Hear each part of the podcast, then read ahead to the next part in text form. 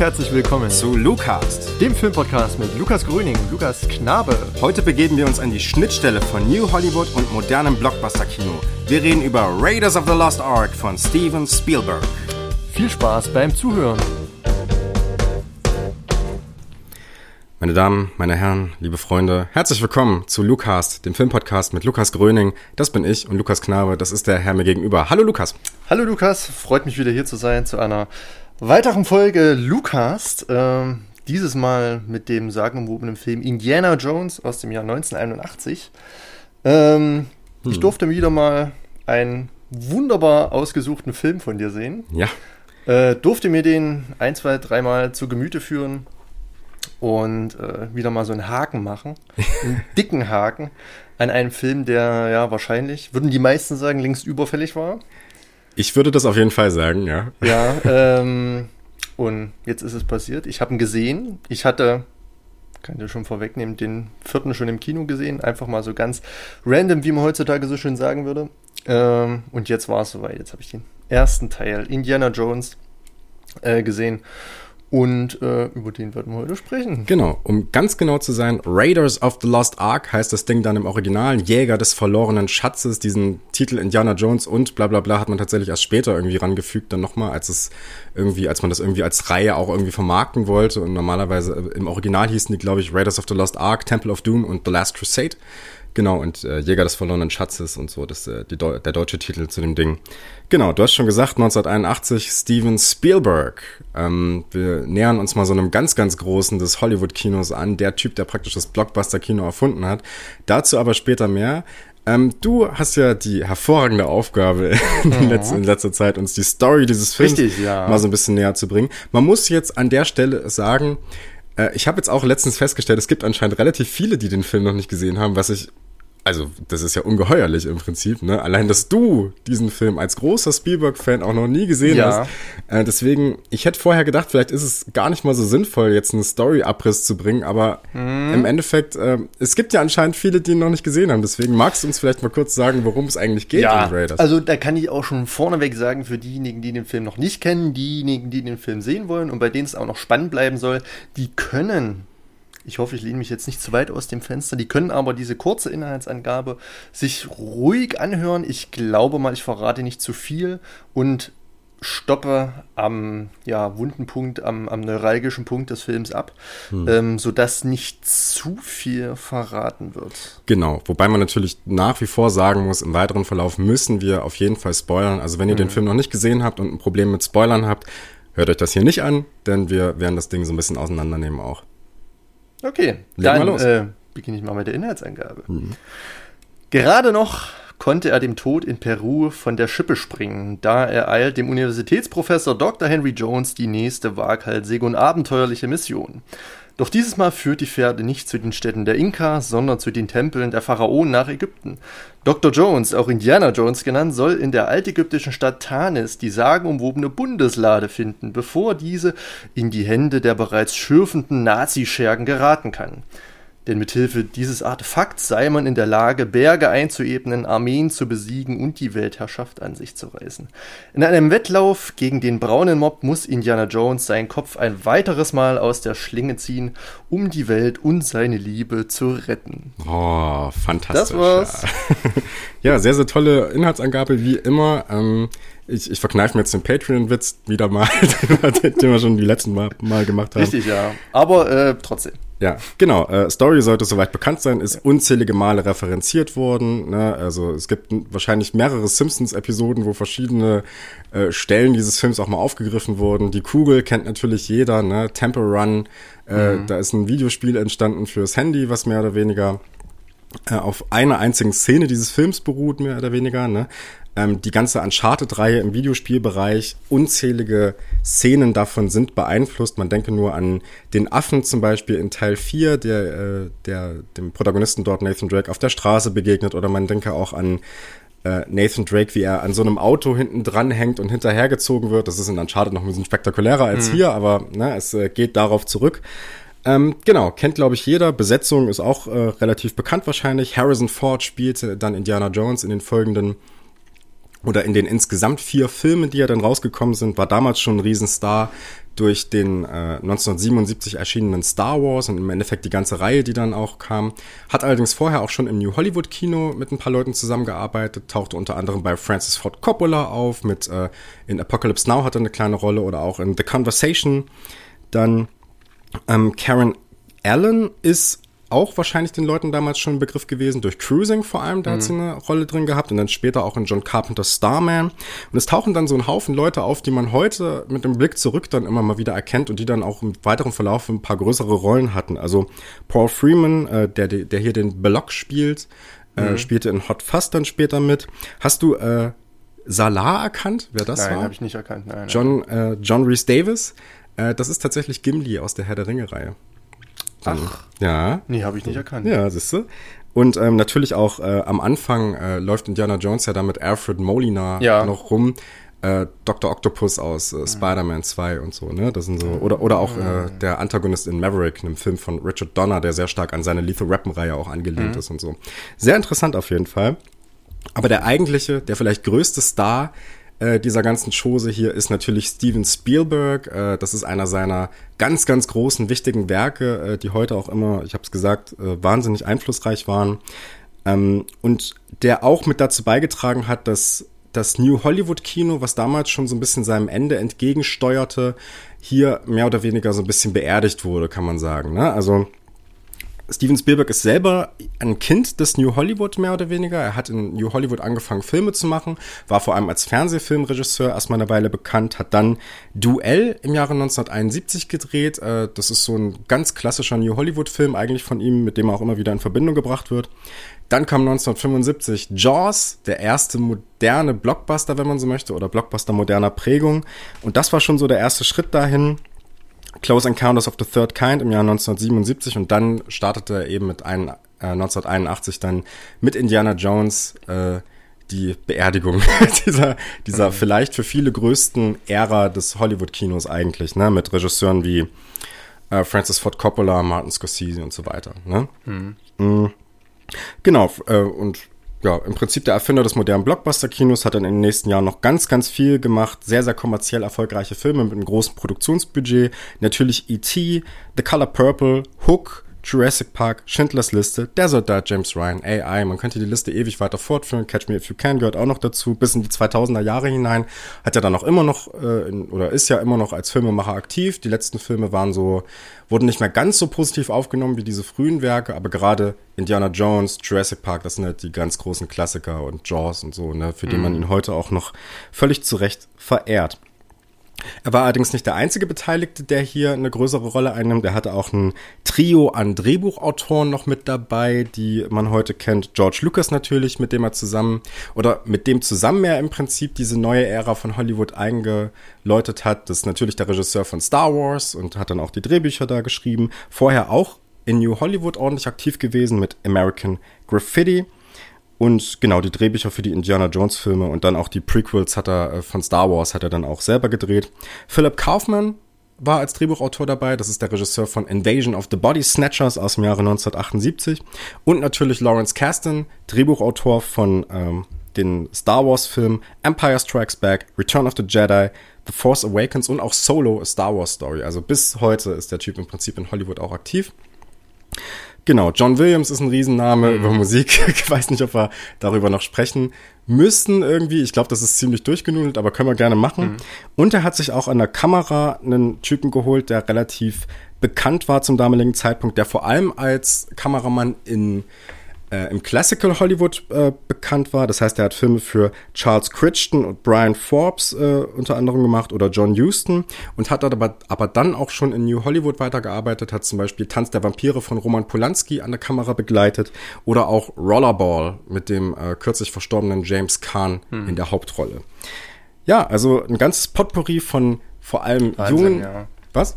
Äh, Wahnsinn. Ja, von sehr jungen Leuten damals, aber auch eben so jemanden wie Slocum reingeholt, der eben dieses, ja, dieses alte Hollywood mhm. irgendwie so ein bisschen verkörpert, wie kaum jemand anderes zu dem Zeitpunkt an der Kamera zumindest. Und das ist vielleicht dann auch noch wichtig für das, was dieser Film eigentlich ist und was vielleicht daran interessant ist. Ähm, bevor wir da richtig weiter reingehen, du hast den Film ja jetzt zum ersten Mal gesehen, mhm. Lukas. Äh, ich habe ja prophezeit, dass das was ist, was dir richtig gut gefallen könnte. Ja. Und äh, tatsächlich ist das auch ein Grund dafür, dass ich vielleicht noch nie so aufgeregt war vor einer Aufnahme Lukas, äh, wie das äh, jetzt ja. der Fall ist. Wie fandst du das Ding so? Ähm, ich möchte es ein bisschen spannend halten. Also ich möchte jetzt noch nicht ein absolutes äh, Urteil abgeben, wie ich den Film fand. Ich glaube, das wird jetzt im weiteren Gespräch, in der weiteren Analyse, in der weiteren Diskussion rauskommen, äh, so Stück für Stück rauskommen, wie ich zu dem Film derzeit stehe. Hm. Möchte aber erstmal so viel verraten, dass ich mich sehr auf diesen Film gefreut habe und sehr über diesen Film gefreut habe. Ähm, dass ich endlich mal ja, diesen lebenden Mythos an Filmkunst ähm, schauen kann. Man wird ja auch heute noch breit damit ja, konfrontiert mit Indiana Jones, sei es ähm, einzelne ikonische Bilder, sei es die Musik. Das wird ja alles immer und immer wieder weiter verarbeitet, ist in der Popkultur ja fest verwachsen und fest verankert, wird ja jetzt auch noch weiter geführt als Franchise. Und ähm, ja, ich habe das bekommen, was ich auch so ein Stück weit erwartet habe. Möchte damit jetzt nicht sagen, dass ich das, was ich sehen wollte, auch gesehen habe. Ich habe mich da versucht, relativ objektiv zu halten. Ähm, und fand das Erlebnis, den Film sehen zu können, erstmal gut. Es war schön, das war sehenswert. Ähm, und ich glaube, wäre ich noch 10, 15 Jahre jünger gewesen, dann ähm, hätte mich der Film auf einer ganz anderen Ebene noch positiver beeinflussen können, als er es jetzt macht. Ich kann dadurch, dass ich den Film erst jetzt zum ersten Mal gesehen habe, mit eben Mitte 20, ähm, vielleicht nicht mehr ein. Bis Ende 20 vielleicht? Ja, okay, okay. Ende 20, ja, lasse ich mich noch drauf breitschlagen. Bald ist es soweit. Hm. Ähm, dann könnte man das auf jeden Fall sagen. Es dauert nicht mehr lange, ein paar Wochen noch. Ähm, aber ja, wäre ich jetzt 10 gewesen oder 5 oder vielleicht auch 12, dann ähm, und hätte den Film jetzt nochmal gesehen nach den ganzen Jahren, dann hätte ich vielleicht mit so einer nostalgischen Verklärung äh, jetzt schon mit feuchten Augen da gesessen, ähm, weil ja das Ganze vielleicht so eine emotionale Bindung hergestellt hätte, die ich jetzt zum Film noch nicht habe. Weder zum Film noch zur Figur, zum Schauspieler Harrison Ford. Hm. Ähm, das liegt vielleicht auch daran, dass ähm, Star Wars ein bisschen an mir vorbeigegangen ist oder Star Wars. eben Star Wars genau, so. dass ich eben also wegen der Figur Harrison Ford. Ach so, ja, okay. genau. Also ich glaube, ähm, Harrison Ford verkörpert dann natürlich einen gewissen Typus Schauspieler, äh, Mann, der sowohl in Star Wars ja sehr beliebt war, als jetzt auch ähm, ein paar Jahre später äh, in Indiana Jones. Und ja, für mich ist es alles jetzt retrospektiv zu betrachten, aber dann doch, wie gesagt, sehr sehenswert. Ich möchte noch nicht zu viel verraten. Mhm. Ähm, aber ich kann sagen, hat mir gut gefallen. Ah, okay. Ja. Ähm, aber wirklich nur gut gefallen. Ja. Du, du hast ja ähm, gesagt, dass Indiana Jones ein bisschen an dir vorbeigegangen mhm. ist, obwohl du ja durchaus jemand bist, der mit Steven Spielberg relativ viel anfangen ja. kann. Was ist denn so deine Historie mit Steven Spielberg? Vielleicht auch. Also, ja, also ich habe natürlich jetzt auch schon als ähm, Kind etliche Steven Spielberg-Filme gesehen. Also jetzt wirklich hm, als Kind, auch wenn die damals vielleicht ab 12 oder ab 16 freigegeben waren, konnte ich die mir schon eigentlich relativ ja, unproblematisch anschauen. Allen voran ähm, einer meiner, ja, vielleicht fünf oder zehn liebsten Filme ähm, ever, äh, Jurassic Park Teil mhm. 1. Mhm. Das ist natürlich so der erste Film, an den ich mich konkret erinnern kann, der mich wirklich gepackt hat. Ähm, natürlich erstmal vordergründig wegen der Dinosaurier. Ich war als Kind ein riesen Dinosaurier-Fan. Mhm. Wollte lange Zeit Paläontologe werden.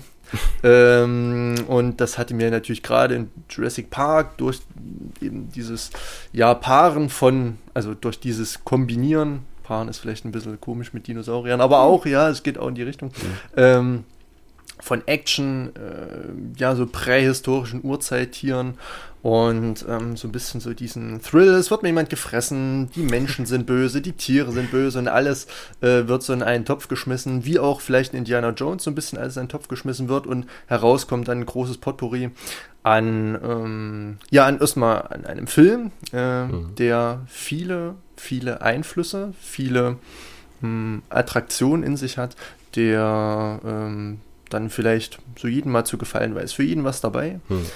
Ähm, und da eben war Jurassic Park. Allen voran auch heute noch, ähm, auch wieder mit der Musik natürlich von John Williams. Mhm. Ein Riesenkracher, äh, noch immer für mich, ja. Genau. Dann natürlich Jaws, einer der ja, ersten Horrorfilme, die ich vielleicht ebenso gesehen habe. Mhm. Ähm, ich glaube, ich hatte da, oder meine Eltern hatten ähm, den auf Video und ich konnte mir den, weil ich dann auch nicht nur Dinosaurier, sondern sehr tierinteressiert war, hatte, habe ich so diesen Creature-Feature-Horror auch sehr gemocht. Es mussten immer große Haie sein oder große Krokodile mhm. oder eben ähm, ja, Dinosaurier, die dann die Menschen bekämpft haben und so weiter und so fort. Und das hatte mir dann alles immer schon sehr gefallen. Ähm, auch natürlich der Grusel, dass man hier was sieht, was vielleicht ein bisschen böse, ein bisschen anrüchig ist. Ähm, Menschen kommen zu Tod und das äh, reizt einen dann als, als kleinen Jungen. Äh, schon sehr, gerade äh, mich als Kleinjungen, weil ich dann schon so, so ein kleiner Rowdy war und, und, und, gern so ein bisschen das Extreme, so das Wilde gemocht habe. Hm. Und deswegen, ja, äh, außerdem noch Jaws und dann, ähm, ich glaube, der Film war, kam zu der Zeit sogar schon im Fernsehen. Ich habe den das erste Mal im TV gesehen, ähm, Saving Private Ryan, also hm. der Soldat James Ryan. Ähm, auch einer meiner liebsten Kriegsfilme ähm, oder Antikriegsfilme von Spielberg, den ich auch unzählige Male gesehen habe. Ähm, sowohl auf Video als dann auch später auf DVD. Ich hatte mir den als, keine Ahnung, Jugendlicher in der frühen Jugend auch als auf DVD gekauft. Und ähm, dann natürlich auch auf Blu-ray und so weiter und so fort. Und jetzt hat man da eine schöne Edition im Regal stehen, aber der begleitete mich auch schon, oder begleitet mich jetzt auch schon seit vielen, vielen Jahren, wenigen Jahrzehnten. Also zwei Jahrzehnte sind es nicht, aber es sind bestimmt jetzt keine Ahnung, 18 Jahre oder so, hm. die ich Saving Private Ryan schon och, bestimmt jedes Jahr, jedes Jahr einmal, also mindestens hm. einmal, hm. als ich da natürlich kleiner war und meine Auswahl an, an selbst aufgenommenen Videos noch kleiner war, hatte sich so das Ganze eher wiederholt, dann hat man äh, der Soldat James Ryan geguckt und danach eben noch, was weiß ich, Small Soldiers oder dann eben noch äh, mhm. Strange Babe und, und so weiter und so fort. äh, da gab es auch einen wilden Mix in meiner Kindheit. Aber wie gesagt, der Soldat James Ryan war da in diesem ähm, Zyklus oft mit dabei und hat mir sehr gefallen. Also damals eher die kriegerischen Handlungen, die Waffen, die Panzer, diese ganzen Explosionen, die Action da drin. Und ähm, heute ist es dann ja eher so die, diese einzelnen Set-Pieces, äh, Tom Hanks vor allem, den ich ähm, als Schauspieler sehr mag. Mhm. Und ja, das sind so die drei größten Steven Spielberg-Filme oder meine liebsten Steven Spielberg-Filme. Ich habe da noch ähm, einige einzeln oder einmal gesehen. Ich, Minority Report, hm. den habe ich zwar auch auf Blu-ray, aber wie gesagt erst einmal gesehen. Der geht, glaube ich, auch relativ lang und ich hatte mich davon jetzt immer abgehalten, mir den anzusehen, ähm, da das auch ein relativ dichter Film ist, ein sehr, ja, vollgepackter Film, den man, sage ich mal, jetzt nach ein paar Jahren ähm, nochmal anders sehen möchte, als man dann vielleicht vor, vor zehn Jahren oder so gesehen hat. Aber auch ein sehr guter Film, natürlich mit, äh, mit äh, Tom Cruise, den ich auch sehr mag, hm. ähm, als Schauspieler. Und äh, ja, Jurassic Park Teil 2 habe ich auch hunderte Male gesehen, mag ich auch. Hm. Ähm, es gibt aber trotzdem, wenn ich jetzt mal meine Letterbox-Liste so durchschaue, einige Filme, einige große Filme, die ich noch nicht gesehen habe. Und Letterbox rechnet mir aus, dass ich erst 21% aller Steven Spielberg-Filme gesehen habe. Also quasi, äh, ja, nur jeden fünften Film, was ja gar nicht so viel ist. Hm. Ähm, und diejenigen, die ich natürlich noch nicht gesehen habe, sind zum Beispiel Schindlers Liste. Mhm. Habe ich noch nicht gesehen. Immer mal abschnittsweise, geht ja sehr lang. Äh, kam auch immer mal im TV und hat man immer mal so mal hingeguckt. Mhm. Äh, E.T auch vielleicht einmal nicht ganz als Kind gesehen, ähm, dann nie wieder. Ähm, ja, Bridge of Spies habe ich auch einmal gesehen, glaube ich. Aber ähm, es hält sich alles so ein bisschen in Grenzen und es sind dann eher die Wiederholungen an, an, an Sichtungen bei Steven Spielberg, die sich bemerkbar machen. Also die Filme, die ich mag, die sehe ich wirklich oft. Hm. Ähm, als jetzt in der Breite alle Filme Spielbergs zu kennen. Aber vielleicht versteckt sich ja auch noch der ein oder andere Film, der mal dahin kommen könnte, dass ich die oft sehe. Ähm, Indiana Jones hat ja nicht nur einen Teil, der wie gesagt jetzt schon vier Teile. Teil 2 und Teil 3 habe ich wie gesagt noch nicht gesehen. Vielleicht ist da ja auch noch einer dabei, die dann in die Riege aufsteigen könnten. Ob Teil 1 in die Riege aufsteigen kann, werden wir jetzt, glaube ich, ähm, so ein bisschen abseits ja, mitbekommen. Hm. Aber das erstmal zu meiner Vita ja. mit Steven Spielberg. Ja. Hm. Auf jeden Fall ein Regisseur, den ich sehr schätze, falls ich das noch nicht erwähnt habe. Oder falls es jetzt nicht rauskam. Ja. Ähm, toller Regisseur. Hm. Es ist, äh, ich, ich habe äh, auch eine ähnliche Wertschätzung von Steven, für Steven Spielberg, die ich äh, sehr, sehr lange äh, tatsächlich nicht hatte. Ähm, ich muss sagen, ich bin auch als Kind natürlich mit dem einen oder anderen aufgewachsen, aber auch noch nicht so mit diesen ganz großen Klassikern irgendwie. Also Jaws und Jurassic Park habe ich erst sehr, sehr viel später, tatsächlich erst vor einigen Jahren oder sowas nachgeholt. Okay. Ähm, das ist äh, sehr, sehr spät gekommen. Soldat James Ryan habe ich dann früher mal mhm. gesehen. Ähm, Minority Report auch nachgeholt, fand ich lange Zeit den interessantesten Film von ihm. Und ähm, es gab aber eine Sache, natürlich äh, oder, oder es gab so zwei Sachen, kann man sagen, die äh, mich als Kind dann doch sehr geprägt haben und die man immer und immer wieder gucken konnte. Das waren auf der einen Seite Hook mhm. ähm, und auf der anderen Seite dann die Indiana Jones Trilogie. Mhm. Das war, äh, die kam damals relativ häufig im Fernsehen, meistens bei Pro7 oder Kabel 1 oder so. Ähm, und das waren immer so Sachen, als Kind äh, hat man ja noch nicht so geschaut, was läuft so wirklich im Fernsehen, also im Sinne von, was kommt jetzt, was steht in der Programmzeitschrift. Und dann war das immer so schön, dass die Eltern dann irgendwie den Fernseher angemacht ja. haben und man hat sich gefreut, ah geil, Indiana Jones kommt wieder und so. Ne? Und dann hat man natürlich so diese Verbindung dann irgendwie bekommen. Und das mhm. sind ja Filme, die für Kinder sehr, sehr gut funktionieren. Das ist ja ein großes Talent von Steven Spielberg, dass er diese Filme sehr familienfreundlich gestalten kann, sozusagen. Ne? Und dass trotzdem mhm. sehr interessante Aspekte dann drin stecken. Und ich habe lange Zeit dann, äh, als ich mich so ein bisschen intensiver mit Filmen beschäftigt habe, das alles so ein bisschen verschmäht, ähm, weil ich diese Familienideologie, die da drin steckt, immer so ein bisschen abgelehnt habe für mich und habe dann auch alles scheiße gefunden eine Zeit lang und habe dann eher so, ja, Duell, das ist der eigentlich interessante Film von Spielberg, der mhm. ist auch super gut, ähm, muss man dazu sagen. Das war sein erster, habe ich ja eben schon gesagt, das war sein erster Film fürs Kino, den er produziert hat. Äh, und dann auch sowas wie Jaws, aber alles andere kann man so ein bisschen ablehnen. Mhm. Mhm.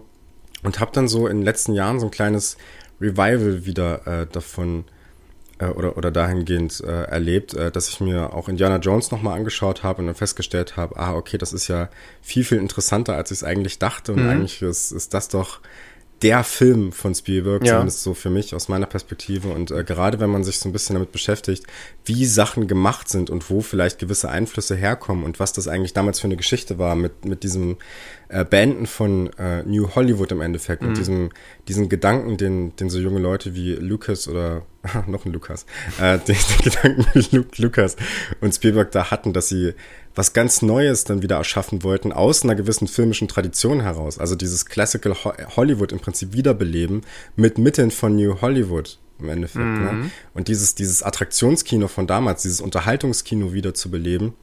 Und wie sie das gemacht haben und welche Rückgriffe man äh, sie da genommen haben, dann ist das schon sehr, sehr interessant. Und dann ist das auch aus einer handwerklichen Perspektive ziemlich beeindruckend, finde ich. Aber da kommen wir nochmal drauf äh, zu sprechen, ja. was da für Bilder entstanden sind und für für One-Shots und so weiter und so fort und wie, wie toll das handwerklich ist. Mhm. Ähm, genau, habe ich jedenfalls lange für mich abgelehnt, aber ich habe auch so ein paar Sachen. Schindlers Liste habe ich auch irgendwann mhm. mal geguckt. E.T. habe ich noch nicht gesehen, beziehungsweise auch nur in Ausschnitten mal so gesehen, beziehungsweise wenn ich ihn als Kind gesehen habe, kann ich mich null dran erinnern. Also das kommt noch mal muss auf jeden Fall nochmal nachgeholt werden. Und was ich damals ziemlich gut fand, war Catch Me If You Can mit Leonardo DiCaprio und Tom Hanks. Hm? Den haben mir meine Eltern irgendwann mal komplett random auf DVD geschenkt und ich hab, ja, okay, schau ich mal rein. Und hab damals du dann aber noch... doch immer so gerne fangen. Ja, genau. ja, richtig, ja. ja, ja, nicht schlecht, ja.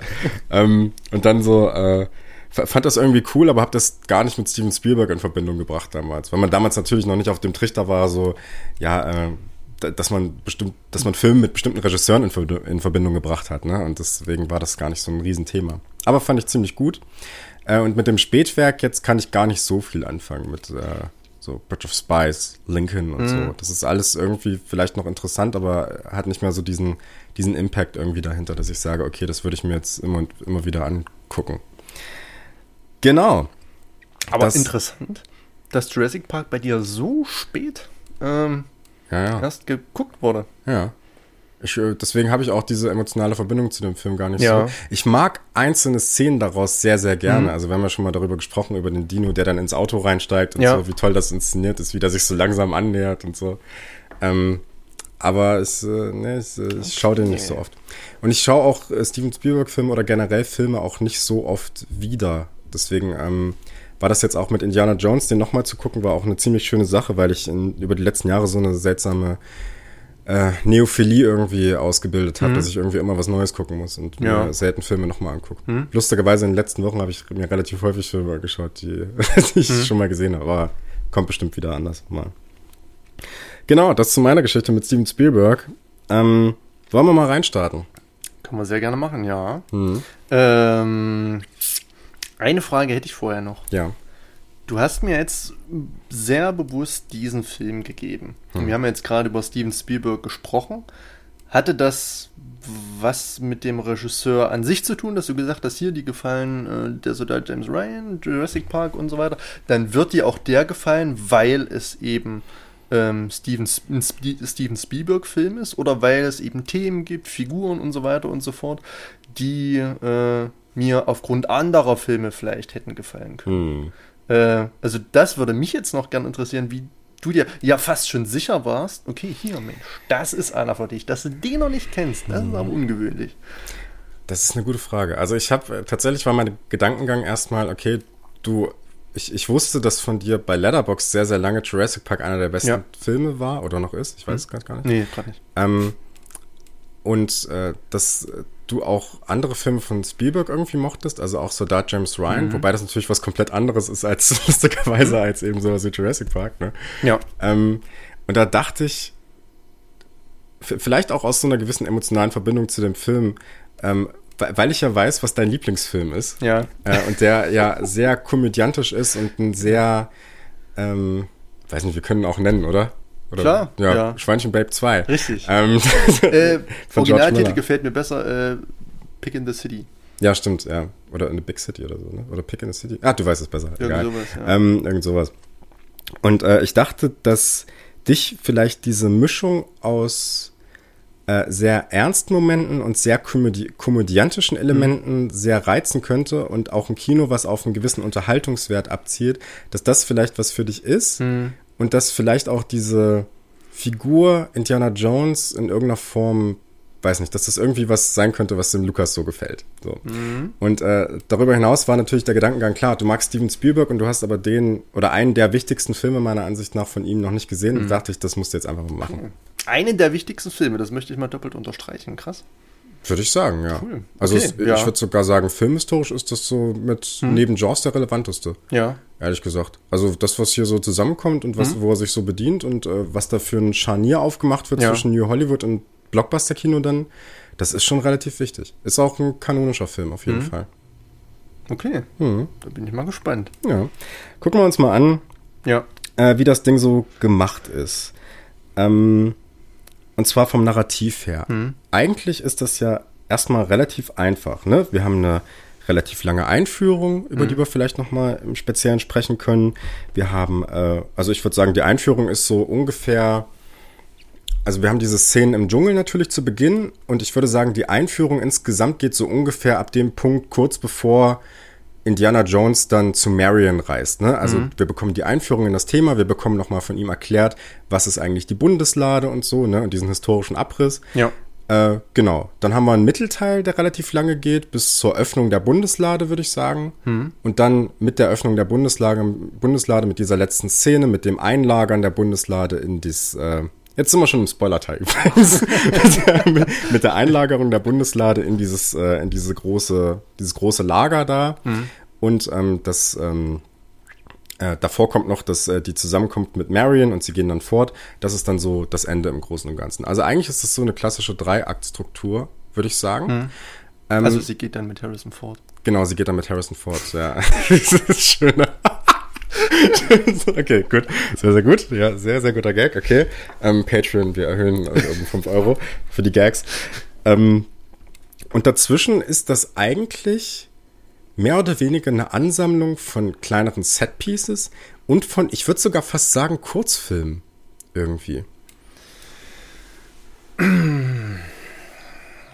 Also ich dachte da gerade an die Einführung. Ja. Äh, im Dschungel. Mhm. Ich würde sagen, die, kann, die könnte man auch losgelöst von dem ganzen Film irgendwie für sich betrachten, weil es ja auch noch gar keinen so großen Bezug im Endeffekt zu der ganzen Geschichte mit der Bundeslade hat.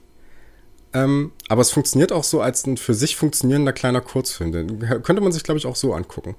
Ja. Könnt, könnte man auf ja, könnte man.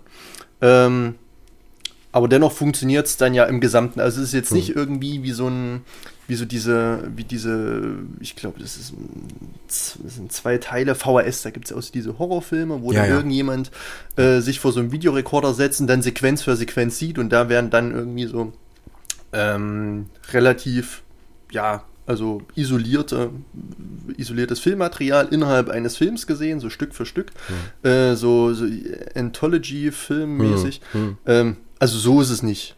Nee, so ist es nicht. Sondern nee. es ist dann, ist dann schon eingebettet in der Handlung. Man wird natürlich in der Einführung erstmal mit so einer gewissen Regelhaftigkeit bekannt gemacht, bekommt mal so einen Vorgeschmack und eine gewisse Spannung wird aufgebaut. Das macht ja äh, Steven Spielberg relativ oft. Es ist ja, beginnt Beispiel Jurassic Park, um damals ähm, darauf zurückzugreifen, beginnt ja auch mit dieser Verladung eines Dinosauriers mhm. und da beginnt dann ja auch so eine, wie so eine kleine Katastrophe und man weiß nicht ganz genau, was da jetzt Schlimmes passiert, aber man sieht, dass dort ein äh, Konflikt herrscht oder, oder eine, eine, Attraktion, die im späteren Verlauf des Films natürlich noch eine Rolle spielen könnte. Mhm. Und so ist es auch hier. Wir befinden uns ja in Peru ja. Ähm, Zeit ist da noch relativ unspezifisch. Hm. Ja, es ist, ich weiß nicht, ob es eingeblendet wird, aber es soll im Jahr 1936 spielen. Genau, genau, genau. Ähm, aber man ist einfach im Dschungel. Es könnte zu jeder Zeit spielen. Es könnte auch, es könnte auch irgendwie ein Dinosaurierjäger sein, irgendwie sowas Prähistorisches. Die gehen da, ähm, äh, Harrison Ford äh, geht da mit irgend, mit so zwei, drei Kumpanen ähm, durch den Dschungel, alles sieht sehr ja natürlich aus, ein Regenwald, ein Urwald und so weiter und so fort. Man sieht irgendwelche ähm, Inka-Büsten, irgendwelche Götzenbilder, die verwachsen sind, aus denen irgendwelche Insekten, Vögel hervorkommen. Mhm. Alles sieht so ein bisschen eingeschlafen aus. Und Indiana Jones geht eben jetzt gleich am Anfang dahin, legt den Finger in die Wunde und, zackt, und zeigt, hier, der bin ich, das mache ich. Mhm. Ähm, und jetzt erzähle ich euch mal meine Geschichte, so mehr oder weniger. Mhm. Und äh, Stein wird ins Rollen gebracht und man bekommt innerhalb von diesen, ich weiß nicht, wie lange die Sequenz geht, vielleicht fünf Minuten, so lang ist es gar nicht. Ja, so lang ist es äh, diesen, Oder zehn Minuten. Mhm. Ähm, gleich mal so ein Vorgeschmack, was das überhaupt für ein Typ ist. Und dann wieder der krasse Kontrast. Universitätsgelände in den mhm. USA. Auf einmal sehen wir ihn mit geschniegelt und gebiegelten Haaren, mit Brille und einem relativ unscheinbaren Anzug, mhm. wie er vor ja, der Menge steht, den Studierenden, mhm. äh, die fast nur aus Frauen bestehen in mhm. seinen Vorlesungen, mhm. äh, und ihn da so ein bisschen zuschmachten. Mhm. Ähm, da können wir ja vielleicht ganz mhm. kurz, da können wir ja vielleicht, äh, vielleicht gleich mal ansetzen, weil ja. du jetzt diese, ähm, diese erste Sequenz so ein bisschen schon beschrieben hast. Ähm, was dachtest du, was Indiana Jones für ein Typ ist, als du diese Einführung gesehen hast? Hm. War dir ähm, schon klar, dass das irgendwie so ein strahlender Held ist? Oder ist er das überhaupt? Aber äh, wie, was ja, hast du für einen Eindruck? Ähm, hm, es ist schwierig. Also natürlich konnte ich, bevor ich Indiana Jones gesehen habe, schon so mitbekommen, was die Filme so für, für einen Duktus pflegen. Und es wird ja oft zitiert und oft hervorgekramt und so weiter und so ein bisschen was hat man ja schon mitbekommen. Ähm, aber man sieht in dieser Einführung erstmal, also finde ich, diesen typischen Abenteurer. Man sieht jemanden, der, der ist, ist, gut aussehen, der ist männlich, der ist maskulin, der traut sich was, der ist mutig und geht jetzt eben als, als Schatzjäger in, in so einen Tempel und bringt da, bringt da, bringt da irgendwie so ein Götzenbild, so eine Büste hm. mit nach draußen und ist dann wieder im richtigen Leben denn eben der Lehrer, der, der gutbürgerliche äh, Mann, der ja, ein Haus hat, äh, ein Auto fährt, der ähm, äh, natürlich äh, heterosexuell ist ähm, hm. und so weiter und so fort. Und ähm, das ist eigentlich so dieses Hollywood-typische 80er, 90er Ding, das ähm, ja sowohl wild als auch gemäßigt in einer Person hm. ähm, irgendwie stattfinden kann, aber auch immer im Dienste des, ähm, ja, des Guten. Hm. So. Das, das ist nämlich genau der Punkt, den ich verneinen würde, ehrlich gesagt. Okay. Weil ich tatsächlich finde, dass diese Einführung von Indie erstmal relativ ambivalent ist und gar nicht so sehr auf Hells getrimmt ist. Okay. Also wir sehen ihn sehr, sehr lange nur als. Die Einführung im Dschungel am Anfang. Nur im Dschungel. Genau, okay. nur im Dschungel. Ich richtig. hatte es jetzt mit auf die auf, auf äh, dann ist was anderes. Okay. Ja, aber, aber diese, diese ersten äh, Einstellungen, hm. würde ich sagen, lassen uns eigentlich erstmal irgendwie, ich weiß nicht, einen Schurken oder sowas erkennen, finde ich. Man sieht im Prinzip nur eine dunkle Gestalt, man sieht nur eine dunkle Silhouette, man sieht, wie da jemand dann an diesen Fluss rantritt und er hat ja dann diesen einen Kumpan, der eine Waffe zieht und äh, er macht den ja dann mit der Peitsche dann erstmal fertig. Ja. Und er tritt dann raus aus diesem Schatten und wir haben das Gesicht zur Hälfte auch in schwarz gelegt, also wie mhm. in so einem Film noir eigentlich ja. schon. Und er guckt dann auch erstmal so grimmig drein und hat ja dann diese Gefolgsleute, wo man nicht so wirklich, also gerade bei Alfred Molina, wo man nicht so wirklich das Gefühl hat, dass der auch mitkommen will. Mhm. Das heißt, da ist schon irgendwie so eine gewisse Form ja. von Zwang irgendwie dahinter. Ne? Und das ist ja lustigerweise was, was man dann eher aus dem Film Noir kennt. Mhm äh, wie Schurken eingeführt werden. Tatsächlich gibt es da auch einen speziellen Film, der hier sehr, sehr wichtig mhm. ist, und das ist Rattennest von äh, Robert Aldrich, beziehungsweise im Englischen heißt der Kiss Me Deadly, ähm, von 1955, genau. Ähm, und da sehen wir zum Beispiel auch, äh, und so einen Shot haben wir in Indiana Jones am Anfang auch, so einen Shot auf die Schuhe einfach nur. Mhm. Wo man im späteren Verlauf von Kiss Me Deadly dann anhand der Schuhe erkennen kann, wer dieser Schurke ist, der ja. zu Beginn des Films so leicht eingeführt wird, wo wir auch nicht das Gesicht sehen. Und das ist wird dann allerdings im weiteren Verlauf dieser Szene mehr oder weniger gebrochen. Dadurch, dass wir mitbekommen, Indiana Jones, das ist auch so ein bisschen so ein Tollpatsch. Ja. Ne? Und wir bekommen so, so sehr angestrengte Gesichtszüge ja, von ihm zu ja. sehen, wenn er sich zum Beispiel in dieser Liane hochzieht. Ähm, aber grundsätzlich würde ich sagen, das ist eine Einführung von einem Schurken, die dann aber erstmal gebrochen wird im weiteren Verlauf okay. der Szene. Und durch diese Anstrengungen, durch dieses, ja, wie, wie mache ich denn das jetzt, wie viel Sand nehme ich hm. da rein und so, ja. ne? und dass du merkst, okay, das ist hier eine handelnde Person, und das schält sich dann so langsam in dieser Einführung so ein mhm. bisschen raus, dass das unser Held ist. Und dann natürlich im Kontrast zu Belloc am Ende. Ja, ne? ja. Aber bis dahin ist das erstmal sehr ambivalent gehalten, finde okay. ich. Okay. Ja, er, ja, aber er wird ja dann auch mehr oder weniger hintergangen. Also er hat ja diese, die, diese zwei anderen Schatzsucher, die wahrscheinlich sich mit der Region ein bisschen besser auskennen, die wahrscheinlich so die Kontakte haben, die auch ähm, ja, da wahrscheinlich so ein paar Wege, so ein paar Tricks kennen, die er dann eben mitgenommen hat, die vielleicht auch die Sprache können und so weiter. Hm. Hat er dann ja mitgenommen und wird dann ja von denen hintergangen. Genau. Aber, ähm, aber das werden ja Schurken auch manchmal. Hm. So, von ihren Handlangern. Ja. Und ich fand gerade diesen Shot, als, äh, als die Waffe gezogen wird, hm. so angezogen wird, und äh, Indiana Jones dann diesen, ja. wir sehen von hinten diesen ganz leichten ja. Dings macht. Hm? Das hätte auch ein Darth Vader sein können, ehrlich gesagt. So, hm? ne? Der dann irgendwie ja. dann, äh, seinen, seinen Kumpan dann irgendwie ja. fertig macht und so. Ne? Hm, darüber habe ich mir gar nicht so viele Gedanken gemacht. Für mich stand dann fest, okay, hier sehen wir Harrison Ford. Hm. Ähm, war ja zu der Zeit dann den meisten auch schon im Begriff, ja. konnte sich vielleicht schon als Ikone so ein bisschen oder, oder zumindest als, als ja, ähm, Schauspieler als Schauspielertypus so ein bisschen positionieren. Hm. Aber hätte natürlich durchaus sein können, dass Spielberg sagt, okay, vielleicht, äh, zumindest am Anfang lassen wir den Anschein so wirken, hm. dass das Ganze vielleicht doch ein ruchloser Schatzjäger oder eben äh, ein Bösewicht ist. Ja. Ist ähm, vielleicht aus einer heutigen Perspektive auch irgendwie klar, ne? Weil wir wissen natürlich, dass Indiana Jones ein Held ist irgendwie ja, in dieser ganzen ja. Filmreihe, ne?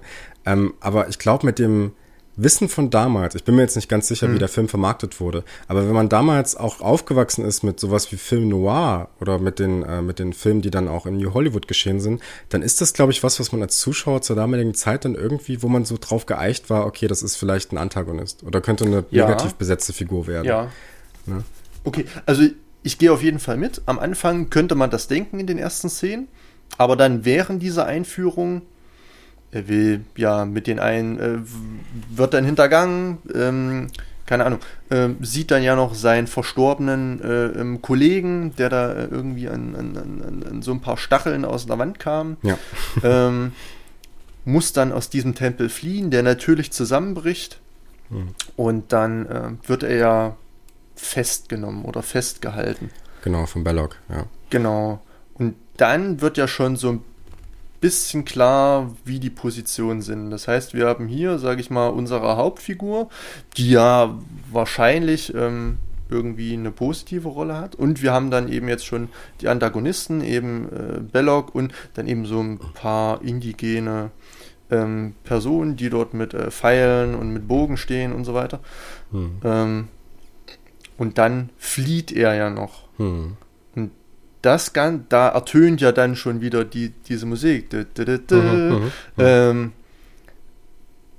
und spätestens da wird einem ja klar, dass hier oder dass es sich bei der Person, die wir gerade sehen, um irgendjemand handeln muss, der hier, ja, sag ich mal, in exponierter äh, Stellung im Film hm. vorhanden ist hm. und dass, dass das quasi der ja Held oder eben Anti-Held, also Held und Anti-Held vielleicht so ein bisschen mhm. ist. Ähm, wir haben auf unserer Liste, das ist ganz interessant, wir haben auf unserer Liste, äh, wie wir diesen Podcast hier strukturiert haben, die Figurencharakterisierung, glaube ich, ein ganzes Stück weiter hinten. Aber ich finde, es macht schon Sinn, ja. das hier jetzt direkt mal Klar, zu sagen und mal ja. so Indie so ein bisschen, ne? Also genau. dazu, du hast vollkommen recht, dazu zählt natürlich auch, dass er dann in dem Flugzeug die Schlange vorfindet und wir mhm. direkt mitbekommen, er hat Angst vor Schlangen genau, und so, ne? ja. Das ihn so ein bisschen nahbar und menschlich macht. Ja. Ne? Ähm, Aber es ist, ist ein Prozess. Ja, ja, auf jeden Fall, mhm. Und äh, es, er wird natürlich auch dann sehr positiv besetzt im Großen und Ganzen, wenn er dann als Universitätsprofessor auftritt. Mhm. Ne? Und man dann dieses, äh, die, diese, dieses Mädchen da hat, was so äh, Love You mhm. dann auf ihren Augenlidern stehen hat, ne? Und so. Ne? Und das, äh, und, und er schaut dann so ganz genau hin und ist irritiert davon und so ein bisschen, ne? Ja. so, will so eine gewisse Distanz aufbauen und so. Mhm. Und das ist so, das sind so diese Sympathiemomente, wie Indiana Jones dann eben auch so aufgebaut wird. Ne? Ja. Ähm, ich würde aber sagen, dass ich diese, und er ist natürlich auch, das habe ich jetzt vergessen zu sagen, dadurch auch irgendwie eine Identifikationsfigur für einen Mann von der mhm. damaligen Zeit ja, und auch klar. für heute wahrscheinlich. Ne? Fall, ja. Super schlau, er mhm. kann das dann mit der Bundeslade erklären, ja. diesen beiden äh, Agenten. Ähm, und natürlich ist er auch ein Abenteurer, gut gebaut, ne? er kriegt das Mädchen ab und so. Mhm. Ne? Das sind so diese klassischen Sachen, die so einen Helden ausmachen, der als Identifikationsfigur dient. Mhm. Aber ich würde sagen, dass diese Ambivalenzen im weiteren Verlauf des Films immer wieder auftauchen, dass wir nicht so richtig zuordnen können, ist das jetzt so ein komplett guter Mensch irgendwie. Das äh, fällt vor allem dann auf, finde ich, im Umgang mit Marion dann, mhm. dass er sie dann irgendwie zurücklässt an dieser einen Stelle. Auch, dass sie beiden anscheinend eine Vorgeschichte haben, die mhm. relativ klar angedeutet wird, dass er sie hat sitzen lassen. Und dann vor allem, wenn es um die Suche nach der Bundeslade geht, da gibt es diesen einen Shot, wo er seinen Spaten als erster mhm. dann in den Boden rammt und dann haben wir den nächsten Shot, in dem er eigentlich gar nichts mehr tut, ne? In dem er eigentlich also vor dieser Sonne ja. und äh, man sieht nur diese Silhouetten und er mhm. wandert da eigentlich nur so umher, während die anderen arbeiten, ne? Das hat so was Kolonialherrmäßiges, ja. wie man es eben bei Belloc auch hat, durch diesen Anzug und durch die Nazis natürlich, ne? Die, mhm. die äh, Leute da in Kairo dann natürlich dazu zwingen, das zu machen. Äh, und dann auch in der nächsten Szene, wenn sie äh, auf, dieses Stein, auf diesen Stein getroffen sind, sagt er die ganze Zeit nur, ja, kommt her, grab das aus, geht dahin. Also er gibt Anweisungen mhm. eigentlich, ne? Und äh, das ist schon so ein, so ein Punkt, wo man sagen könnte, okay, so rein positiv besetzt ist die mhm. Figur nicht. Ja, ne? ja. Also wir haben es hier nicht mit einem reinen Helden irgendwie zu tun ja. erstmal. Ähm, und ich würde sogar sagen, dass dadurch, dass dieses Heldenhafte auch eher dadurch entsteht, dass es andere Leute gibt in diesem Film, die als ganz, ganz klar böse charakterisiert werden und das komplett bruchlos, wie diese mhm. Heinrich Himmler-Figur, ne, dieses Nazis da oder natürlich generell die Nazis und Belloc auch irgendwie, wobei man darüber auch nochmal diskutieren könnte, weil er sich ja auch in einer Abhängigkeitsbeziehung irgendwie befindet.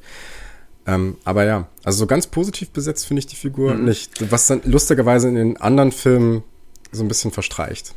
Ähm ich sag mal, ich oder vielleicht auch du, wir finden die Figur Indiana Jones ähm, nicht positiv. Doch schon, aber ja, ja, aber, aber, aber, aber nicht die, diesen piekfeinen Helden. Ähm, der auch noch heute ein Held wäre. Hm. Heute wäre, glaube ich, Indiana Jones überhaupt kein Held mehr, hm. sondern ähm, würde vielleicht sogar von verschiedenen politischen Gruppen eher verachtet werden. Hm. Ähm, und ich glaube, dass damals in den 80ern das trotzdem Held war. Also ich glaube, wenn man die Filme der 80er kennt und so, und, ähm, und so dieses Temperament der ja, eines Männerbildes in den 80ern, dann kann man, glaube ich, schon sagen, dass Indiana Jones in den 80ern ein Held war. Da hätte man sich vielleicht oder hätte sich der geneigte Film- oder Fernsehzuschauer an weniger gestoßen, an der Figur selbst, mhm. als heute. Ähm, ich glaube, da entstand so im Männerbild natürlich, also nicht, äh, vermute ich jetzt nicht, das ist ganz sicher so, dass hm. da ein Wandel entstand. Und ähm, für mich ist Indiana Jones so ein wiederbelebter oder so ein, ja, so ein, oder so dieser letzte Dinosaurier ähm, eines Cowboys. Hat er zwei Dino-Filme gemacht. Richtig. Ja, ähm, oder mehr. Hm. Genau, also natürlich der Peitsche, äh, hm. äh, die Peitsche, der Revolver hm. äh, und der Hut, das Ganze mutet natürlich schon sehr ähm, cowboyhaft an. Ja. Äh, außerdem ist er gebildet, gut aussehen, furchtlos beliebt und hat ähm, gerade bei den Guten, sage ich mal, so ein integres Bild von, äh, von sich abgeben können, sodass er angesehen ist. Es wird auf ihn zurückgegriffen, er scheint verlässlich zu sein. Ähm, und ja, ist damit natürlich mit diesen ganzen Attributen so der Prototyp eines amerikanischen Helden. Oder noch ein bisschen kritischer formuliert, ein Held, an dem sich der Mann, der amerikanische Mann, bitte orientieren soll. Hm. So Teilzeit Gauner, vielleicht so Teilzeit Macho, aber eigentlich dann doch ein ganz guter Kerl mit so einem bisschen Dreck im Gesicht. Hm. Ähm, Was auch ganz gut dazu passt, dass es natürlich auch leicht ist, sich mit ihm zu identifizieren, dadurch, dass er eben nicht perfekt ist, ja. Mhm. Also es gibt ja mhm. sehr viele Szenen, wo er sehr tollpatschig ist ja, und nur durch ja. Zufälle und sowas bei äh, da rauskommt, ne? Mhm. Also oder das mit den Schlangen zum Beispiel, ne? Oder dass er dann so auf die Statue steigt und die fällt zufällig dann genau ja. richtig. Das kann man ja nicht planen, sowas, ne? Ja. Endeffekt, ne? Das ist ja, das sind ja so Sachen, ähm, die, die sind ja nicht bruchlos heldenhaft, wie man es vielleicht aus früheren äh, klassischen Hollywood-Filmen irgendwie so mhm. kennt. Ne? Das ist kein Cary Grant oder so. Mhm. Ne? Das ist ein äh, Typ, der so ein bisschen rangiert zwischen seiner Souveränität und ähm, ja, so, so einer gewissen ja, Nicht-Kontrolle über die Situation, ja. sage ich einfach mal. Ja. ja. Aber halt auch so ein bisschen was, was Kindliches, was Jugendhaftes, so ein bisschen was Verspieltes, mhm. was Verschmitztes. Mhm. Ähm, ist dann aber trotzdem wieder in den richtigen Momenten der Held und recht maskulin oder fast schon ähm, so, ja, nicht machohaft, wie das vielleicht ein Sean Connery in James Bond war. Mhm. Aber ähm, es geht so ungefähr in die Richtung, dass unterstrichen wird, dass der mittelalte bis junge weiße Amerikaner dann doch irgendwo der Held der Welt ist und das Unheil der Welt auch aufhalten kann, auch wenn er sich vielleicht so ein bisschen in die Sache stürzt und gar nicht so den Plan hat und jetzt nicht so ein äh, peakfeiner, gut vorbereiteter und perfekt ausgestatteter James Bond ist. Hm. Ähm, sondern das kann auch jemand sein, der eben in Höhen rumgeht, eine Peitsche und einen Revolver hat hm. und eben dieser ja, James Bond Cowboy ja, ja. Ist, der sich so ein bisschen so dieses äh, ja, Südstaaten ähm, Aussehen und so ein bisschen so diese Attitüde etwas erhalten hat. Hm. Ja, es ist äh, ziemlich lustig, dass du, da können wir ja vielleicht gleich mal einsteigen, dass mhm. du James Bond angesprochen hast, mhm. weil James Bond zeichnet sich ja in seiner Struktur auch ganz häufig dadurch aus, dass man verschiedene Orte bereist, verschiedene Schauplätze und dort verschiedene Sachen erlebt und dann geht's zum nächsten. Ne? Mhm. Das wir, kriegen wir hier auch ganz klar artikuliert durch die ähm, Karte, die immer mal wieder übergeblendet wird, ja. ne? die wir, äh, wenn es zum Beispiel nach Nepal geht, ähm, du hattest dir im Vorfeld Schauplätze aufgeschrieben, dass du darüber mhm. sprechen wolltest. Genau, ja. Also da können wir eigentlich wieder beim Anfang ansetzen.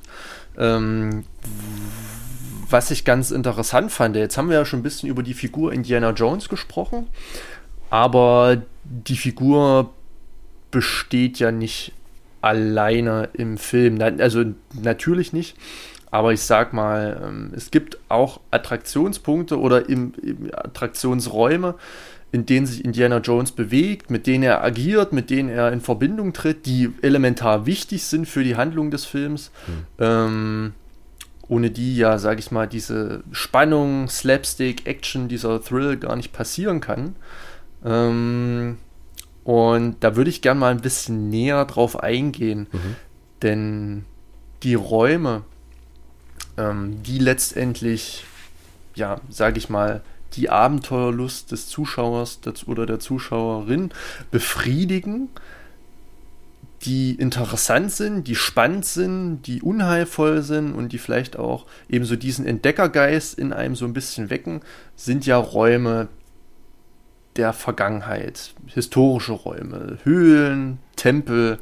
Es geht um das Alte, um das Unbekannte, das Mystische und so weiter.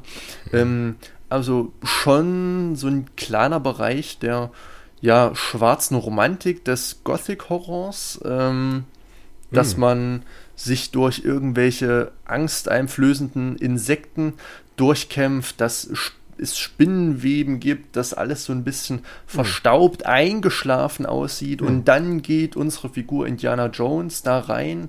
Ähm, natürlich auch andere, die Antagonisten.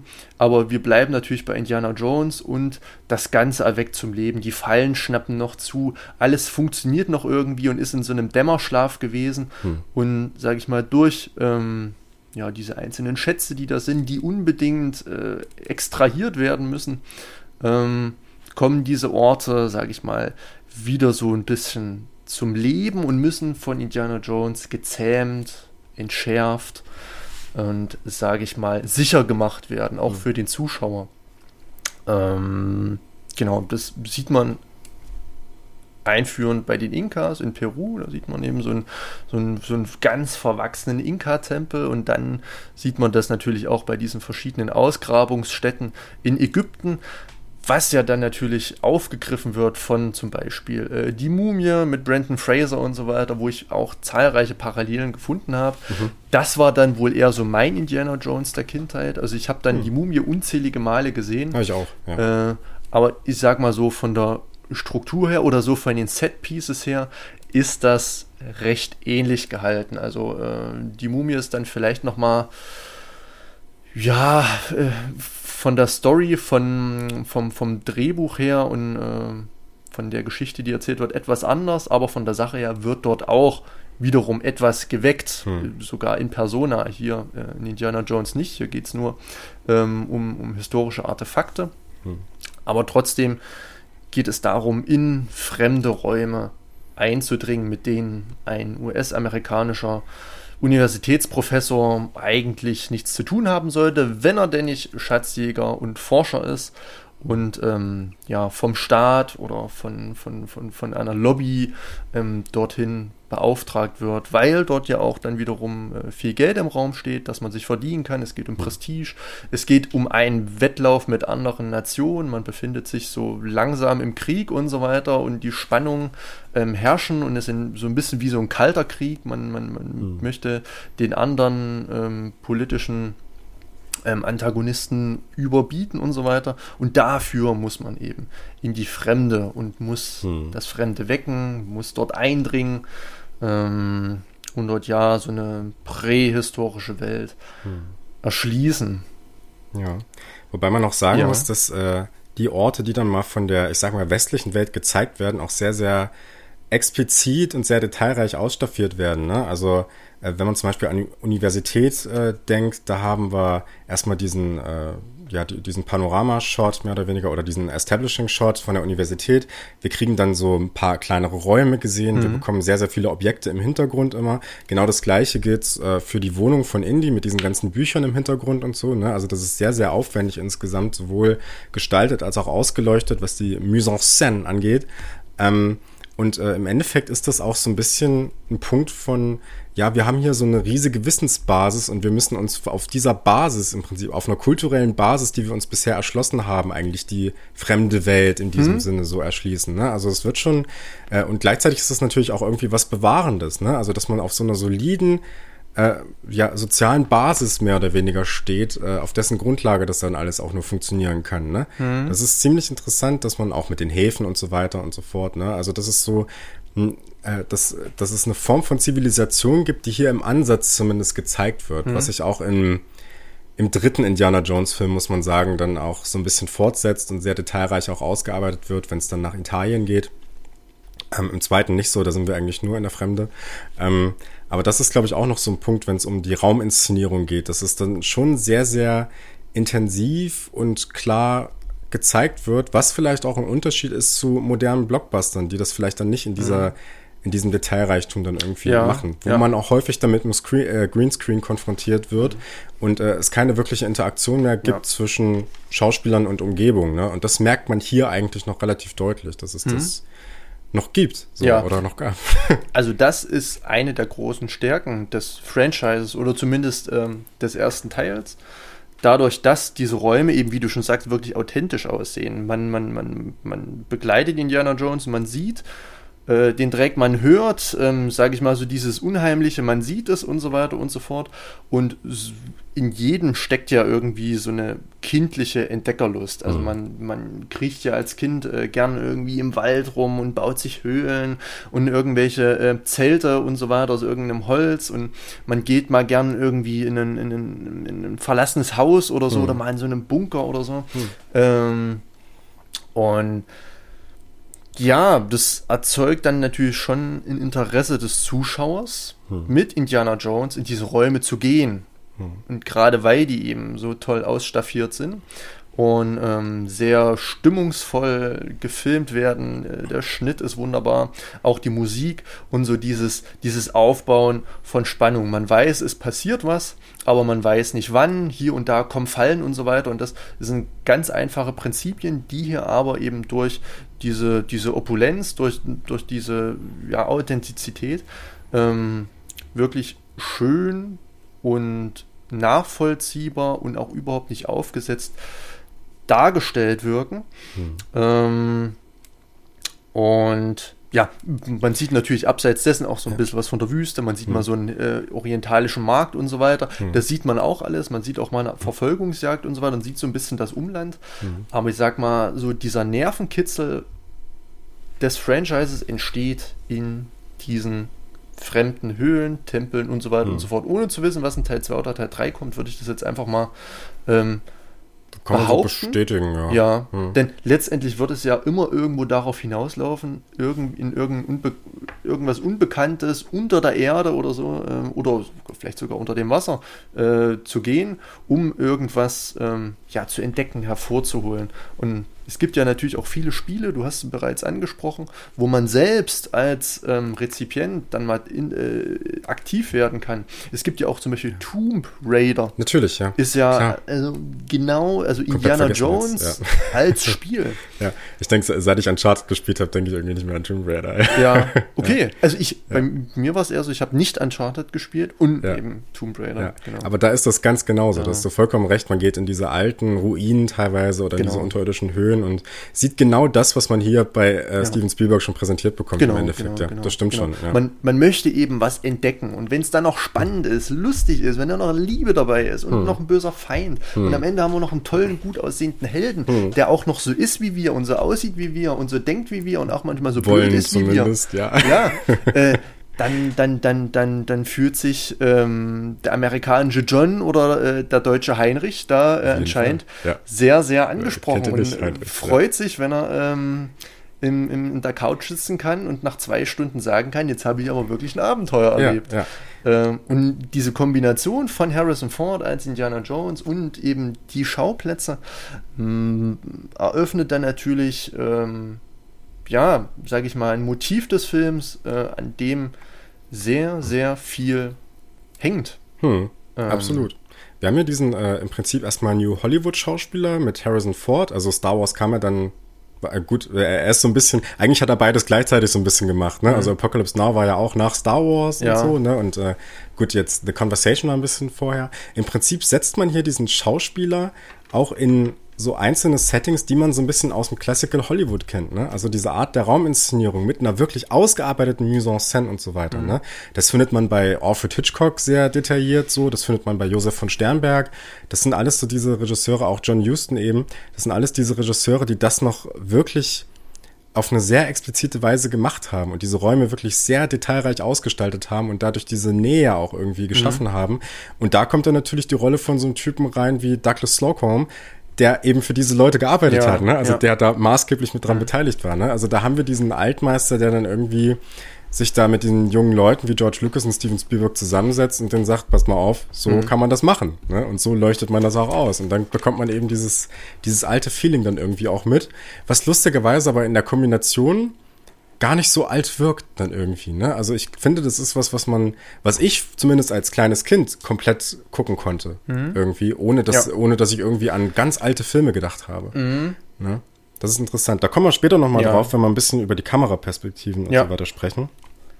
Ich wollte mal so ein bisschen drauf kommen, wie würdest du diesen Film, wenn du es müsstest, kategorisieren. Hm. Weiß nicht, in Bezug auf das Genre, gibt es noch andere Elemente, die da drin sind? Oder wie, wie, hast du da irgendwie Gedanken zu? Ja, ähm, ich habe mir dazu Gedanken gemacht. Man könnte das Ganze natürlich recht einfach verwursten und sagen, das Ganze ist ein Abenteuerfilm. Mhm. Ähm, genau. man, man, begleitet einen Protagonisten, einen Helden auf ein Abenteuer. Dazu gibt es noch eine Love Interest, einen Schurken. Und das Ganze endet natürlich mit einem, ja, ein Happy End würde ich fast gar nicht sagen. Aber es ist so ein bisschen Happy End, aber so ein bisschen Cliffhanger. Mhm. Also es bleibt so ein bisschen offen und man könnte sich denken, na, da ist aber noch was im Busch, mhm. äh, beziehungsweise in der Kiste.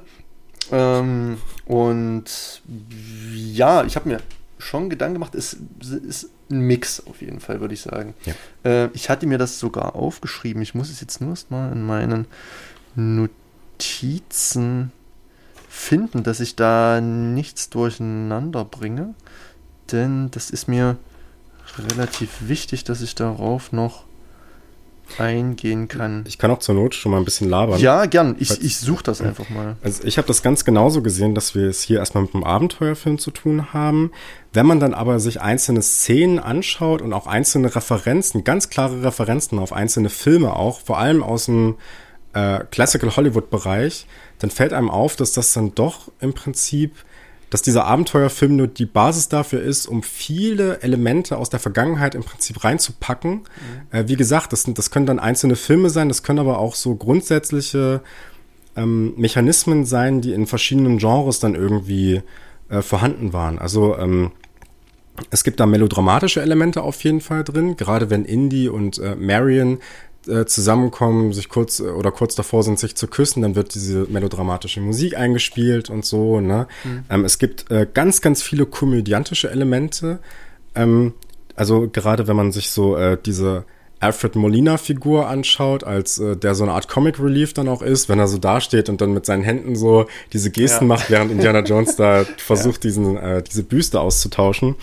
Ähm, Indie, der generell sehr tollpatschig dann an vielen Stellen dargestellt wird und sehr angestrengt ist. Auch der Kampf gegen den Schwertkämpfer, also Kampf in Anführungsstrichen, was ja eine, ähm, eine, eine spontane Idee von, äh, von Harrison Ford war, da einfach die Waffe zu ziehen und dann das ja. zu machen.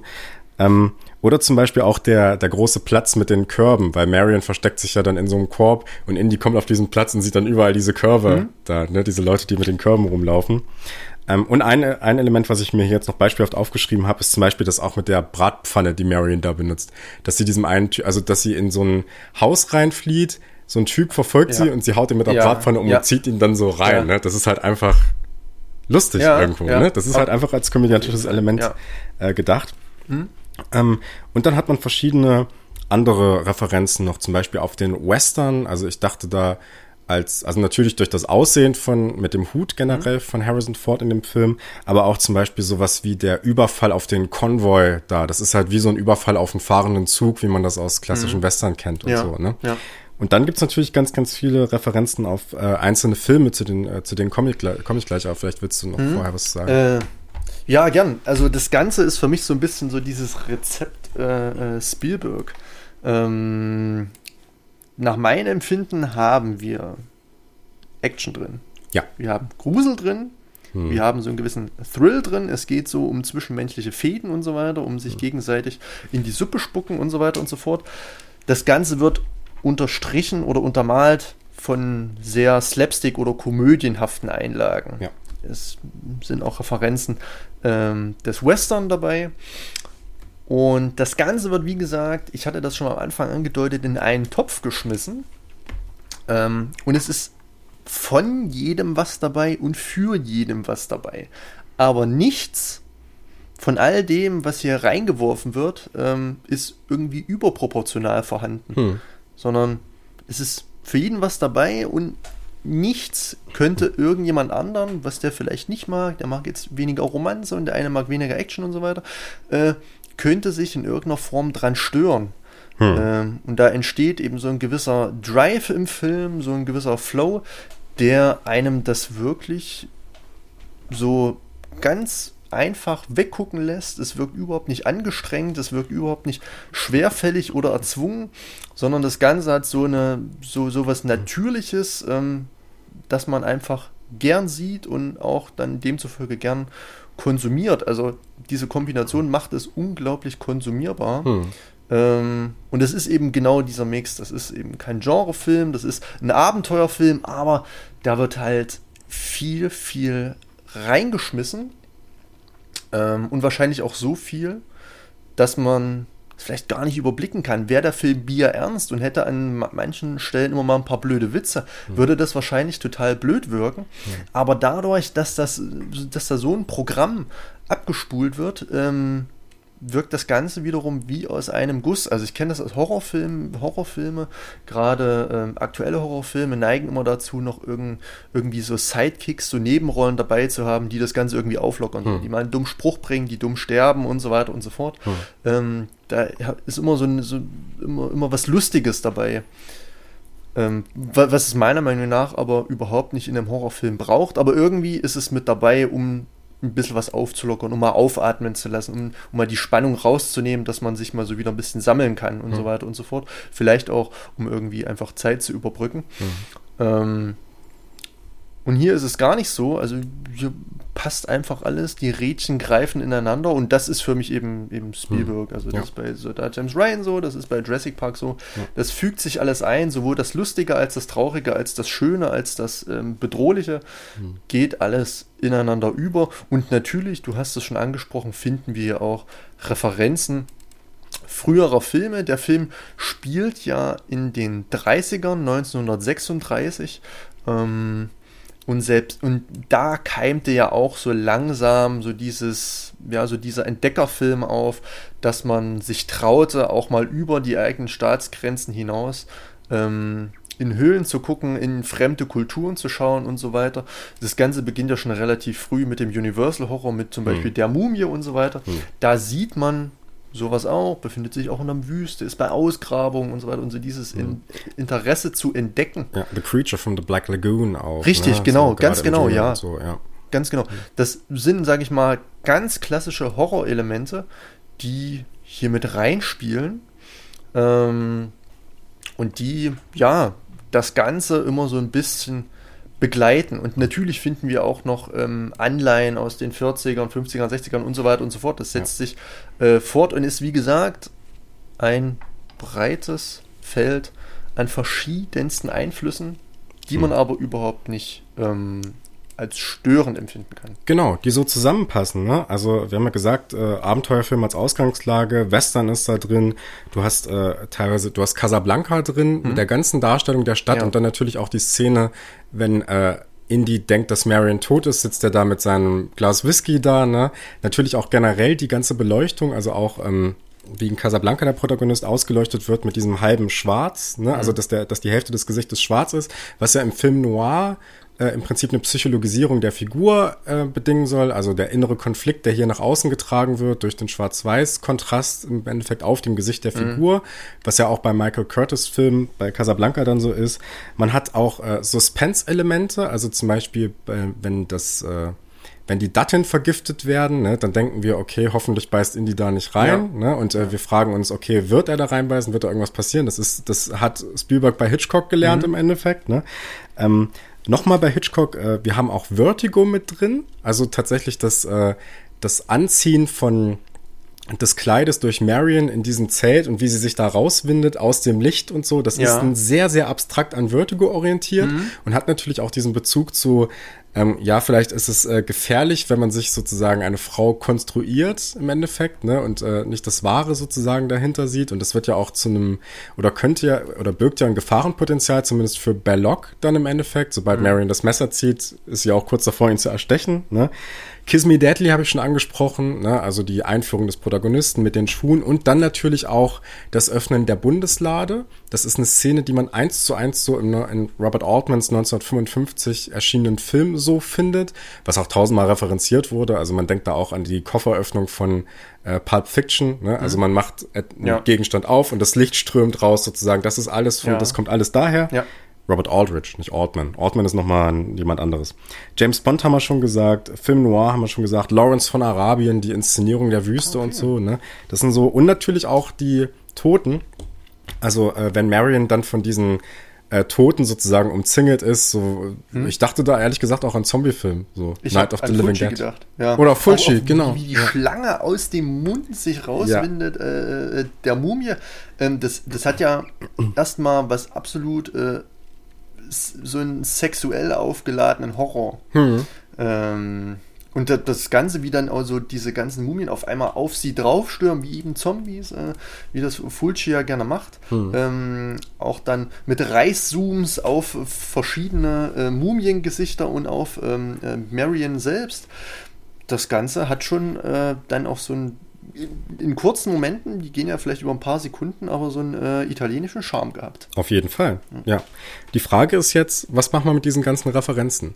Siehst du da einen Wert drin oder ist es eher so ein kennst du, kennst du? wie man das aus modernen Filmen, ja. wie im Ghostbusters Remake vielleicht mhm. kennt, vielleicht. Ähm, also, wenn man das Filmwerk an sich betrachtet, isoliert, dann ist es, denke ich mal, egal, was da jetzt für Filme drin verarbeitet wurden. Ähm, wenn man jetzt weder die Zeit noch, den, noch die Entstehung noch, noch die ganzen Umstände und diejenigen, die dafür für das Entstehen beitrugen, ähm, ausblendet und an sich wirklich den Film ganz isoliert betrachtet als einzelnes Filmkunstwerk, dann ja, ähm, sind die Referenzen auf jeden Fall zuträglich, aber ich könnte jetzt oder ich kann mir keinen Grund erdenken, weswegen man die Filme, die dort referenziert werden, um den Film äh, Indiana Jones ähm, Teil 1 besser verstehen zu können, warum man die jetzt genauer in den Blick nehmen sollte.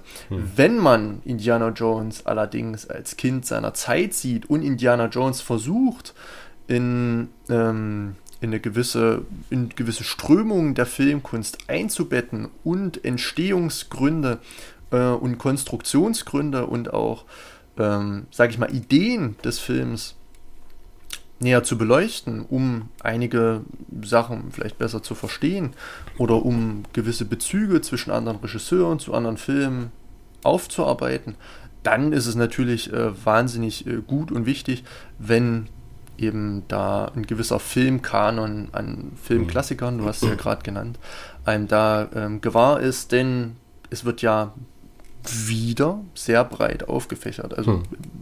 Spielberg bedient sich da, wenn man das jetzt hineininterpretieren möchte, als Spielbergs Absicht, ähm, als ja, als, äh, als breites, ja, sagen wir mal, wie wir es jetzt schon öfters gesagt haben, Potpourri. Hm. Ähm, dadurch, dass es durch die verschiedenen Jahrzehnte, durch die verschiedenen äh, ja, Epochen des Films so ja, kompiliert wird, also gesammelt wird und zu etwas Neuem verarbeitet wird. Das ist schön anzusehen, das funktioniert super gut.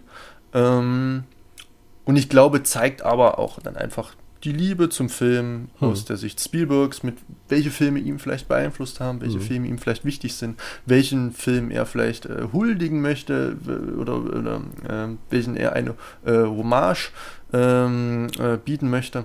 Hm. Um das Ganze nochmal, ja, sage ich mal, auf eine neue Ebene zu heben, im Selbst, sage ich mal, ein, ein Franchise damit zu begründen, um selbst vielleicht ähm, so ein bisschen vielleicht auch so einen Schlusspunkt zu setzen oder ähm, ja, ich hätte jetzt schon fast gesagt, was Postmodernes, oder aber eben ein, ja, im, mhm. in so einem dialektischen Sinne ein neues, äh, eine, eine, neue These zu schaffen. Mhm.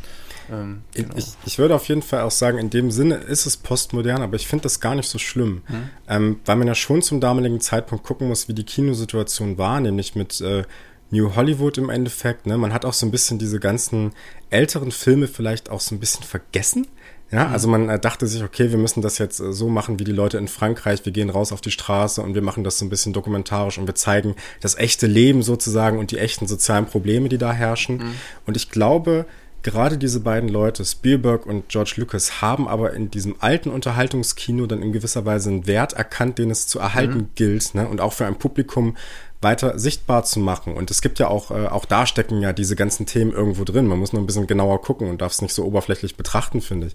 Und ähm, das ist, glaube ich, äh, dahingehend ist Indiana Jones schon als ein Film gedacht, der diese ganzen Referenzen von damals und auch europäisches Kino übrigens, auch sowas wie Suspiria zum Beispiel, mhm. ne, mal hierin sammelt und das eben, aber diese einzelnen Szenen, die da drin stecken, wie eben das, die Trinkszene mit, äh, mit, ähm, äh, mit äh, aus Casablanca, äh, sozusagen ausstellt und das auch als historische Artefakte ausstellt, die hier gesammelt werden und die hier zusammen mit Indiana Jones erkundet werden können. Mhm. Also es geht wirklich so um Archäologie ja, des, Film, des Filmemachens ja. im Endeffekt. Ne? Und eben diesen Wert darin zu erkennen und eben für ein modernes Publikum zur damaligen Zeit sichtbar zu machen. Also eine historische Erfahrung des Films soll hier vermittelt werden. Und dahingehend finde ich auch diesen Satz von Belloc kurz vor Ende sehr interessant, der da sagt, wir gehen einfach so durch die Geschichte, aber das hier ist Geschichte. Also man geht im Prinzip an allem so ein bisschen vorbei und äh, man hat diesen Sinn für die Geschichte und in diesem Fall Filmgeschichte gar nicht mal so. Aber hier bekommen wir das da in einem Film mal so versammelt im Endeffekt und mhm. kriegen diese Rückgriffe aufs Classical Hollywood Kino mhm. und sagen im Prinzip, hier liegt ein Wert drin, lass uns doch da nochmal langschauen, bevor wir es vergessen im mhm. Endeffekt, ne? Und bis da, bevor das verloren geht, ne? Also in einer ähnlichen Art und Weise Geschichte oder Filmgeschichte sichtbar zu machen oder erfahrbar zu machen, wie das zum Beispiel auch ein Fabian oder der Gang vor die Hunde tut, ne? Ja. Nur auf eine ganz, ganz andere Weise und natürlich noch mit größeren ästhetischen Experimenten und so. Ähm, aber dadurch stellt sich dieser Film natürlich auch als was Gemachtes aus, als ein Konstrukt. Und hier haben wir auch einen New Hollywood-Bezug, beziehungsweise trotzdem einen Bezug zur Nouvelle Vague, ähm, dass hier auch Steven Spielberg sich damit natürlich als jemand ausstellt, der dieses Konstrukt dann mal so zusammengebaut hat für uns. Mhm. Also hier haben wir auch so diese Idee vom Auteur sozusagen, mhm. ne? was man ja dann erst im New Hollywood-Kino entdeckt hat sozusagen. Ne? Also er stellt sich dann schon auch selber als jemand aus, der das macht. Ja. Aber macht das gerade was seine ästhetischen Entscheidung, Entscheidungen angeht, relativ unaufdringlich, mhm. um das mal sozusagen. Ja. Können wir ja dann mal, äh, wenn wir kurz noch über die Ästhetik sprechen des Films, ja. ähm, nochmal aufgreifen. Aber postmodern ist es in dem Sinne schon, ne? Aber es ist nicht, äh, ich sag mal so, das Filmwissen war damals vielleicht eher in Gefahr, als es das heute ist. Ne? Heute ist es eher so ein, ja, wir kennen die 80er Jahre mhm. irgendwie, ne? Und wir spielen euch nochmal Kate Bush äh, mhm. vor in. Stranger mhm. Things und so, ne? Und dadurch geht der Song nochmal ganz neu ja. in die Charts und so. Aber ob da ein richtiger Sinn heute dahinter steckt, ich weiß es nicht. Mhm. ja. Heute ist, ist, es eher auch so, dass diese alten Filme, Classical Hollywood und so, eher ja. im Sterben sind ne? oder mhm. im, Begriff sind, äh, aus dem ko kollektiven Gedächtnis heraus mhm. sich zu schälen, sozusagen. Ja. Mhm. Man könnte sich jetzt natürlich noch dran streiten, ist es modern, ist es postmodern, ist es äh, posthistorisch und so weiter und so fort. Ähm, aber ich würde dir da auf jeden Fall zustimmen oder ich finde den Gedanke eigentlich ähm, sehr ertragreich, dass wir hier nicht nur einen Schatzjäger sehen, sondern dass wir eben auch so einen kleinen Museumsrundgang machen hm. ähm, durch eben ja die Filmepochen. Hm. Das ist eigentlich äh, ein ganz schöner Gedanke und trifft auch äh, die Metaebene ähm, des Films. Also ich glaube, daran kann man sich dann auch, wenn man den Film mal äh, mit einem zweiten Blick betrachten möchte, gut dran langhangeln. Hm. Wenn man sich vielleicht mal so eine kleine Liste zusammenschreibt, welche Filme da drin stecken könnten. Man schaut die vielleicht mal und dann guckt man nochmal Indiana Jones und dann wird man, denke ich mal, äh, wenn man den, den, den Modus so genießen möchte, ähm, um jetzt wirklich mal in den Subtext zu schauen, da viel Spaß mit haben. Hm. Also Trotz dessen. Ja, dazu passt ja auch die Botschaft, äh, dass Indiana Jones unbedingt möchte, dass die Bundeslade im Museum landet und eben nicht dann irgendwo ja. in so einem, in so einer großen Halle dann irgendwo dann in so einer Kiste verstaut ja. wird, sondern Geschichte soll hier schon auch eigentlich für ein Publikum erfahrbar gemacht hm. werden. Ne? Das ist so die Botschaft, die da drunter genau. steckt. Ne? Ja. So, im Großen und Ganzen. Ähm, lass uns mal ein bisschen über die Ästhetik des Films ja. noch so ein bisschen sprechen, mhm. weil da sehr viele interessante Elemente drin sind auch.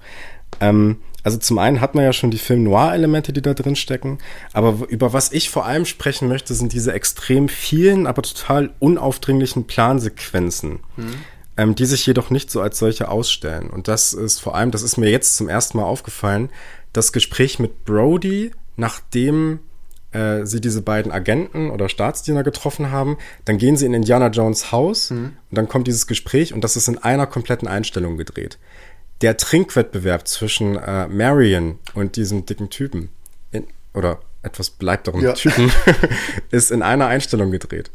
Ähm, das, äh, das Reinschreiten von Indiana Jones in diesen unteren ja, Tempelbau, wo er den Stab des Reh reinstecken ja. muss, ist über weite Strecken in einer kleinen Einstellung gedreht. Da gibt's dann, okay. das ist nicht in einer Einstellung gedreht, da gibt's dann noch Zwischenschnitte, aber so dieser erste Teil ja. äh, funktioniert ja. nur über Kamerabewegungen und über Schwenks. Ähm, und das finde ich extrem interessant. Und die Frage ist, warum fällt das nicht auf? Mhm. Und ich würde vermuten, weil Steven Spielberg hier während dieser Plansequenzen die Einstellungsgrößen ändert. Das heißt, die Kamera fährt mal näher auf die Protagonisten zu in diesen mhm. Momenten, dann fährt sie wieder raus. Also man kann das ja an dem Gespräch mit Brody mal ganz kurz so ein bisschen äh, skizzieren. Mhm. Sie treffen sich an der Tür, die Kamera fährt rüber, folgt den Figuren im Prinzip, dann sind sie in diesem großen Raum mit den vielen Büchern mhm. und so. Ne? Dann gehen sie noch ein bisschen weiter, Brody setzt sich hin, die Kamera fährt an Brody ran, sodass Indy gar nicht mehr in der Einstellung drin ist. Mhm. Dann geht Indy nach links, die Kamera fährt wieder raus und sie sind wieder in dem linken Raum. Und dann wird diese ganze Sequenz nur durch ein kleines Schnittbild unterbrochen, in dem Indiana Jones die Waffe rauszieht. Ja. Dann irgendwie. Das war's. Ah, das ist eine Einstellung im ja. Großen und Ganzen. Und das fällt nicht auf, weil, und das ist so ein bisschen meine These, weil im Prinzip Spielberg hier verschiedene einzelne Bilder innerhalb einer Einstellung findet oder Slowcom, äh, je nachdem wer da den größten Anteil mhm. dran hatte, die auch einzelne Bilder oder einzelne Schnittbilder innerhalb von einem anderen Film irgendwie sein könnten. Ne? Hm, na klar, ja. Ja, ja. das ist äh, total spannend und mhm. geil, ehrlich sagen. Ne? Das gleiche im Endeffekt bei dem Trinkwettbewerb. Mhm. Wir haben eine Totale erstmal, mhm. die Kamera fährt ran, schwenkt erst nach links und dann haben wir sogar noch einen Moment, dass ein Spot währenddessen auf Karen Allen gerichtet wird, sodass sie plötzlich viel, viel heller ist, als sie es vorher war. Vorher war ja. sie, vorher hatte sie ungefähr genau die, oder ungefähr genau die gleiche, ungefähr genau, den gleichen Lichtpegel im Endeffekt wie die anderen Figuren drumherum. Das heißt, sie fällt erstmal gar nicht auf. Mhm. Ne? Und dann schwenkt die Kamera zwischen den beiden hin und her und alles in einer Einstellung gemacht. Absolut grandios. Ja. Und es fällt nicht auf. Es fällt einfach nicht mhm. auf. Nee, also ähm, ich habe den Film jetzt dreimal gesehen, mir war das gar nicht so bewusst. Also ich, mhm. man merkt schon, es gibt hier äh, Plansequenzen mhm. äh, und das ist jetzt mal eine längere Szene und so weiter.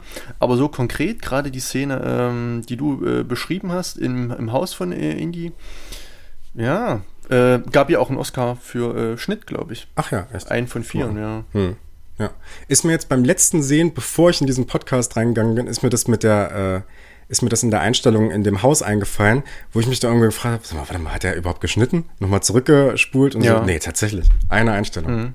Ganz grandios, ne? Und das ist eben so diese Mise en scène oder diese Gestaltung im Endeffekt einer Szene von Plansequenzen, ähm, wie man es bei diesen alten Meistern dann irgendwo auch vorfindet. Ne? Also äh, es gibt bei Alfred Hitchcock bei Vertigo eine ähnliche Strategie mhm. im Gespräch zwischen Scotty und seinem alten Freund, wenn er ihm sagt, dass äh, Scotty seine Frau äh, beschatten soll, mhm. dann hat man das so ähnlich. Ne? Also man hat im Prinzip die beiden sind erstmal zusammen. Äh, äh, sein alter Kumpel steht auf, geht dann äh, wandert durch diesen Raum, die Kamera fährt zurück, die Einstellung wird größer und es gibt dann zwischendurch mal so kleinere Schnittbilder, damit wir mal eine ja. Frontale von Scotty bekommen, aber im Großen und Ganzen ist das eine Einstellung. Mhm. Die Einführung des Königs in äh, Mario Bavas Black Sunday ist ja. genau das gleiche. Wir kriegen erst den Raum gezeigt ja. komplett genau. und die Kamera fährt dann immer weiter ran, mhm. bis wir plötzlich in der Nahen sind. Mhm. Ne? Von der Totale in den Nahen und das in einer Einstellung. Das haben sich moderne Regisseure teilweise so ein bisschen abgeguckt, aber es findet man nicht mehr so häufig. Also ich dachte da an Paul Thomas Anderson und sein There Will Be Blood. Da mhm. gibt es das am laufenden Band auch, dass er im Prinzip mehrere Einstellungen innerhalb einer Einstellung hat. Ähm, und auch vielleicht noch bei sowas, so Leuten wie Robert Eggers. Also mhm. teilweise. Aber ähm, diese, dieses äh, gestalterische Element, dass man wirklich so eine Mise en scène sich so innovativ und so aufwendig gestaltet, das hm. äh, findet man gar nicht mehr so häufig leider. Ja. Hätte ich ich denke vielleicht auch an Tarantino und Reservoir Dogs Auf jeden mit Fall. der Gesprächsrunde. Ja, genau. Ist ja dann, sage ich mal, ähnlich. Hm. Kann man äh, auch so sehen, ja. Aber ja, ist ja. mir tatsächlich gar nicht so, so aufgefallen. Mhm. Es geht alles äh, so in eins über und man, also man, man frisst alles. Mhm. So, man nimmt alles so mit, stört sich an nichts mhm. äh, und es passiert einfach.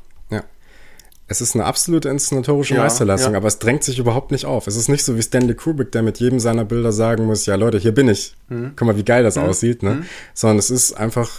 Natürlich. Ja, es, äh, es ordnet sich der Geschichte unter mhm. im Endeffekt. Ne? Ja. Und das hat man super häufig in dem Film. Also mhm. äh, es gibt auch noch andere kleine Elemente, auch wenn sie zum ersten Mal auf den Ort treffen, wo sie die Bundeslade dann ausgraben, dann ist das ganz genauso. Da gibt es nur eine kurze Unterbrechung, ein Bild, was reingeschnitten ist, aber ja. eigentlich ist das eine Einstellung auch. Mhm. Und ähm, ich, ich finde, dass das auch auf einer symbolischen Ebene durchaus interessant ist. Äh, gerade, also gerade durch diese große äh, Plansequenz beim Trinkwettbewerb wird ja auch so eine Verbindung zwischen Marion und diesen Leuten da hergestellt. Mhm. Ne? Also, dass sie sozusagen Teil dieser Leute ist, ne? ja. ne? dass sie sich irgendwie, weiß nicht, kulturell irgendwie assimiliert hat oder so, könnte mhm. man vielleicht sagen. Ne? Und ähm, diese Trinkszene wird ja dann später wiederholt mit Belloc und da wird das dann plötzlich im Schuss-Gegenschuss ja, gemacht. Ja. Ne? Und äh, es wird im Prinzip klar, dass das beides Leute sind, die sich nicht so gut abkönnen im Endeffekt. Mhm. Beziehungsweise sie ihn. Er ja. ist ja sexuell interessiert an ihm. Ja. Ja. Genau. Okay. Das ist interessant. Und äh, ja, das ist äh, schöne mhm. Sache. Also auf jeden Fall inszenatorisch extrem interessant. Ja. Dazu gehört auch die, äh, die Szene, in der Indy und Marion dann äh, zum ersten Mal aufeinandertreffen. Das ist ja dann nach dem Trinkwettbewerb. Das ist genau, genauso geil gemacht ja. mit dem Schatten an der Wand. ja. Da hat man übrigens auch so ein Element, äh, das bei Spielberg irgendwie bei diesem Film keine Einstellung zu viel zu sein scheint, denn diesen Schatten sehen wir dann später nochmal, nur in Form eines äh, Nazis oder nee, in Form von diesem Typen, der dann mit dem Heinrich Himmler, mit der Heinrich Himmler-Figur dann mitkommt äh, die erschossen wird. Ja. Und wir sehen nur den Schatten, wie er zu Boden ja. fällt sozusagen. Und dann natürlich auch die, äh, die rote Beleuchtung, mit der mhm. Marion und ähm, Indy angestrahlt werden, mhm. was im Prinzip dadurch gemacht wurde, dass rote Spots hinter den Glasflaschen platziert wurden.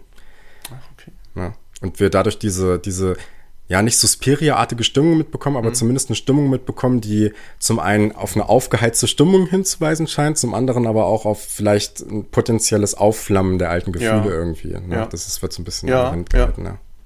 Okay. Hm. hm. Also wenn ich da jetzt noch mein, mein, meine Sense dazugeben darf, hm. ähm, gerade von der Ästhetik her auf Blu-ray äh, wunderbar aufbereitet. War die Version übrigens, die du mir äh, gegeben hast. Mhm. Ähm, da kommen gerade so, ich sag mal so, ähm, diese Lichtposition und so weiter wunderbar zur Geltung. Und das Ästhetische erzählt natürlich mit. Mhm. Es ist nicht nur die Figuren, es ist nicht nur die Umwelt, sondern eben auch Kamera und Licht ähm, sind hier wirklich zuträglich, sowohl in actionreichen Szenen als auch, sag ich mal, langsameren, erzählenderen, äh, romantischen Szenen, entspannten Szenen. Ähm, da wird man von der Stimmung her oder von der Stimmung her, so wie sie für die Szene gedacht werden soll, auch als Zuschauer so ein bisschen drauf hingeschubst. Hm. Ähm, es wird also so ein Raum geschaffen, den inszenieren wir äh, eben in einem gewissen Duktus und genau als solches soll er eben wahrgenommen werden und als solches wird er auch wahrgenommen, hm. weil alles darauf abzieht. Sowohl die Musik als auch die Schauspieler, als auch, sag ich mal, ähm, äh, Mimik, Gestik und dann eben auch Kamera und Licht. Und das Ganze, ja, also ich kann es immer wieder betonen, ist aus einem Guss. Hm. Ja. Ja. Ähm, und dann Plansequenzen sind dann natürlich auch sicherlich für die langsameren Szenen, für die etwas, sage ich mal, ähm, dialoglastigen Szenen die jetzt uns langsam Stück für Stück etwas entdecken lassen sollen, die uns langsam auf irgendwelche Fixpunkte hinleiten sollen, ohne einen harten Cut, sondern ähm, ja, die Variation des Tempos hm. ist dann eben, sag ich mal, auf eine sehr elegante Art und Weise hm. ähm, sowohl durch Schnitt als auch durch Plansequenzen irgendwie reguliert. Hm. Ein weiteres Beispiel, was mir da einfällt, äh, ist auch die Szene mit den Körben tatsächlich. Also. Indy, die Kamera ist da in diesem Gang, Indy rennt auf sie zu, wir haben ihn richtig nah, wir sehen fast nur die Augen von ja. Indy oder das Gesicht zumindest. Und dann guckt er sich erstmal so um, man hat diesen typischen Spielberg-Blick mhm. und dann fährt die Kamera hoch in der Totale und wir sehen die ganzen Körper auf einmal ja. dann aufpassen.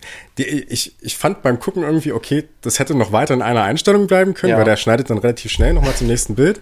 Aber das war auch so ein Moment wie, also, ne, wie man das, wie man das vorher dann mhm. vielleicht schon kannte irgendwie. Ja. Ja, ähm, man kann ja noch ewig weitersprechen mhm. über diese Filme äh, über, oder über diesen Film. Ich fand zum Beispiel auch den Punkt der toxischen Männlichkeit in dem Film ziemlich mhm. interessant. Mhm.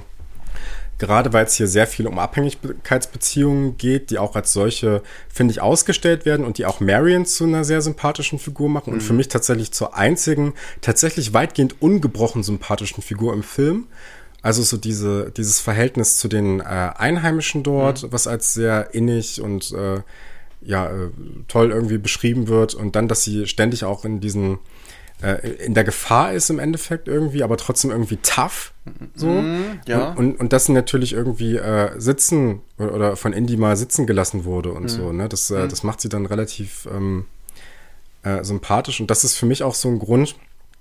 Ich finde, dass Indy und Belloc äh, beide irgendwie so ein bisschen ambivalente Figuren sind, mhm. während wir mit Karen Allen, also mit Marion, eine sympathische Figur haben und dann auf der anderen Seite aber die Nazis auch als totale Antagonisten mhm. irgendwie. Und äh, Belloc und Indy sagen ja auch, oder Belloc sagt zu Indy, wir sind im Prinzip zwei Seiten einer Medaille, ja. Also ja. diese Leute, die irgendwie mit den Leuten, mit anderen Kulturen, mit anderen Leuten irgendwie klarkommen, aber sie dann im Endeffekt auch so ein bisschen instrumental gebrauchen mhm. irgendwie, ne? Und äh, das ist bei Marion ja irgendwie gar nicht so. Und das ist so ein bisschen nochmal so ein Punkt, der mir da mhm. nochmal wichtig war. Also der auch Indie so ein bisschen zu so einem kleinen Unsympathen in manchen Stellen zumindest macht, finde mhm. ich. Ja. Ja. Das war mir nochmal wichtig zu sagen. Und Marion natürlich dann mit Begriff toxischer Männlichkeit, also das wird sehr stark ausgestellt. Dieser, äh, der Kapitän dieses Schiffes, der benutzt das ja sogar äh, weil er genau weiß, dass, das, äh, dass dieses Frauenbild irgendwie so existiert. Ja. Also er benutzt es ja. ja als Ausrede und sagt dann, ja, wir wollten sie eigentlich nur, das war ist eigentlich genau. nur für unsere ja. Matrosen und so, ne? Deswegen haben wir sie mitgenommen, ne? Also äh, und das verstehen die ja dann auch mhm. ne? Dann. Ja. Ähm, ich würde da vielleicht auch noch mal drauf eingehen. Da mhm. kommen wir so langsam auf den Punkt, der mich vielleicht so ein bisschen am Film stört stört. Jetzt nochmal speziell auf die Figur Marion bezogen. Hm. Ähm, also du wärst der Meinung, dass sie mit Indie schon fast auf Augenhöhe agiert? Äh, nee, leider nicht. Ja. Aber das macht ihre Sympathie irgendwie aus. Also, okay. dass sie, dass sie sich irgendwie von ihm, dass sie erstmal von ihm weg möchte, ja. sich aber dann doch äh, in ihn verliebt und wir eigentlich auch gerade in der letzten Szene mitbekommen, das scheint nicht gut auszugehen. Ja. Dadurch, dass India irgendwie eher mit dem Beruf äh, verheiratet zu sein scheint, ne, und eigentlich mit den Gedanken ganz woanders ist ja. und so ganz widerwillig den Arm dann ausstreckt, mhm. ne, und so. Und äh, das äh, ist jetzt ein Spoiler für alle, die äh, die die Filme noch nicht gesehen haben. Das äh, stellt sich ja dadurch alleine dann auch sehr stark aus, dass Karen Allen ja in den nächsten beiden Filmen überhaupt nicht auftaucht. Und ja, dann erst ja. wieder im vierten dann irgendwie ja. ne, im Verlaufe. Also es scheint auch eher, es scheint nicht die große Liebe zu sein. Ja. So. Ähm, ich hatte mir da auch versucht, so ein paar Gedanken drüber zu machen, wie sich denn jetzt nun die Frau schlechthin in diesem Film positioniert.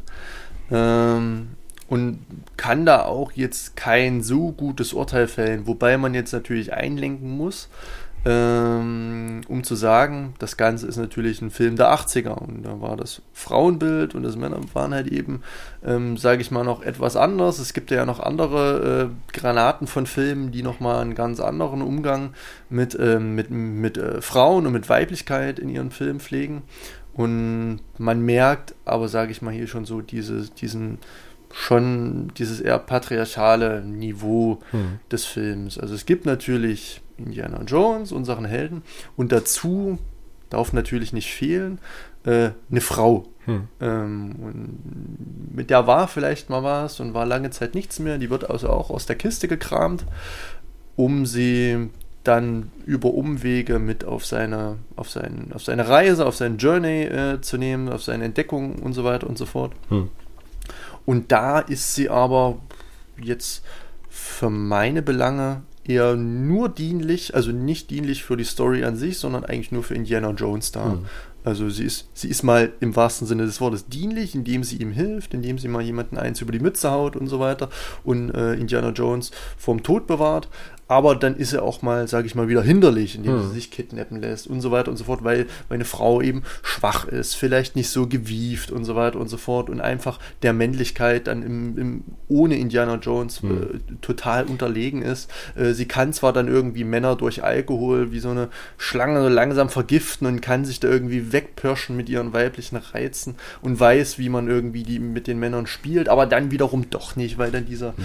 dieser äh, Gestapo äh, äh Polizist kommt und ihr wieder auf die Schliche gekommen ist, da sie ja doch nicht so schlau ist, wie sie es vielleicht denkt. Hm. Ähm, und da ist, finde ich, gerade die Figur Marion, ist ja auch die einzige Frau im Film, ähm, schon eher immer eine unterlegene Position und ist eben nur so die Love Interest für Indiana Jones. Das stimmt, ja. Das könnte eine problematische äh, Darstellung sein, auf jeden Fall. Auf der anderen Seite wird natürlich Belloc dann auch als Gegenpol dazu so ein bisschen inszeniert, als jemand, der total seinen sexuellen Reizen unterliegt irgendwie. Ja, ne? ja. Also wo man auch wirklich merkt, er, er, äh, als sie dann das Messer auf den Tisch haut, mhm. lacht er ja, ja erstmal. Genau. Und als der Gestapo-Polizist kommt und er auch merkt, okay, sie hat das nur gemacht, um zu fliehen, mhm. legt er dieses Lächeln auch sofort ab. Ja. Das heißt, es wird offensichtlich, dass er das nur gemacht mhm. hat, um irgendwie so einen schönen Moment zu erzeugen. Ne? Ja. Das ist keine echte Emotion ja. gewesen, die er da gehabt hat. Ne? Mhm. Also der war eigentlich noch relativ klar bei Sinn, glaube ich. Ne? Mhm. Also kommt, also ja. habe ich zumindest gedacht. Ja. Ne? Ähm, jetzt sind wir schon mal bei dem Gestapo-Polizisten mhm. gewesen. Mhm. Ähm, ich habe mir noch in meine Notizen einen relativ wichtigen Punkt äh, notiert, der sich, ich habe das wirklich ganz grob äh, Politik genannt, der sich mit der Politik, die im Film verwoben wird, ähm, beschäftigt. Mhm. Soll ich darauf mal eingehen? Klar. Okay. Dann, ähm, ich versuche mich da mal ein bisschen strukturiert durchzuarbeiten. Also ich versuche mal so einen kleinen Aufriss zu geben. Also mhm. es gibt ja im Film einen schwelenden politischen Konflikt. Es gibt die Nazis, die bereits in Ägypten sind, nach der Bundeslade äh, suchen und dann soll eben Indiana Jones als ja, äh, Schatzjäger mit hoher Reputation, gebildet und so weiter und so fort, hatten wir alles schon besprochen, soll sich da einmischen und denjenigen zuvorkommen. Soll also Ethan Hunt, James Bond und so weiter an einer Person sein und soll da mal so eine, so eine One-Man-Show abziehen und sich die Bundeslade krallen. Hm. Ähm, und das Objekt der Begierde ist sowohl von den Nazis als auch von Indiana Jones beziehungsweise den USA äh, die Bundeslade, mit der man viel Macht hat, die Armeen äh, äh, ja, besiegen kann. Um letztendlich geht es wieder um die Weltherrschaft. Äh, ja, sage ich mal, die Weltherrschaft soll natürlich nicht in die Hände der Nazis geraten und so weiter. Man muss alles tun, um das zu verhindern. Dafür gibt es Indiana Jones. Ähm, und man muss sich dadurch gezwungenermaßen, weil die Nazis ja schon dort sind, das Fremde, man muss ins Fremde eindringen und sich das aneignen. Ähm, und man dringt, ja, sage ich mal, in, in, den Nahen Osten ein ähm, und muss dort aus einer historischen Stätte ein wichtiges Artefakt entnehmen, was dort in Ruhe vor sich hinschlummert, was jetzt aufgrund ja, geopolitischer, geostrategischer Gründe ähm, ja, von den USA eingeheimst werden soll, weil sie sonst die bösen Deutschen bekommen. Hm. Ähm, und da begeht der Film für mich dann eben schon diese sehr äh, amerikanische Sicht. Also das ist durch und durch meiner Meinung nach ein amerikanischer Film. Der Westen ist gut und das Dritte Reich ist natürlich böse. Ähm, und was der Westen darf, sich die Bundeslade zu schnappen und damit was auch immer zu machen, auszustellen, zu archivieren und so weiter. Das dürfen die Nazis nicht, denn das sind ja die Bösen und die machen ja nur böse Sachen damit ähm, und wollen natürlich die Weltherrschaft an sich reißen. Das stimmt auch im Sinne des Films. Die Nazis werden dann ja als, sage ich mal, Schurken dargestellt, die nur das Böse im Sinn haben, die ähm, ja, komisch sind, die komisch aussehen, die hm. vielleicht eine etwas, etwas anwidernde oder anbiedernde Attitüde haben. Ähm, und da entsteht meiner Meinung nach so eine, so eine gewisse Doppelmoral. Also Amerika gut, Drittes Reich und Nazis und so weiter schlecht und Amerika darf das, was die anderen äh, nicht dürfen im Nahen Osten. Man darf da, sage ich mal, Schätze, Bodenschätze ähm, einfach mal so extrahieren, um dann ja natürlich der Retter der Welt zu sein. Und das Ganze ist natürlich politisch dann schon sehr zentriert auf die USA.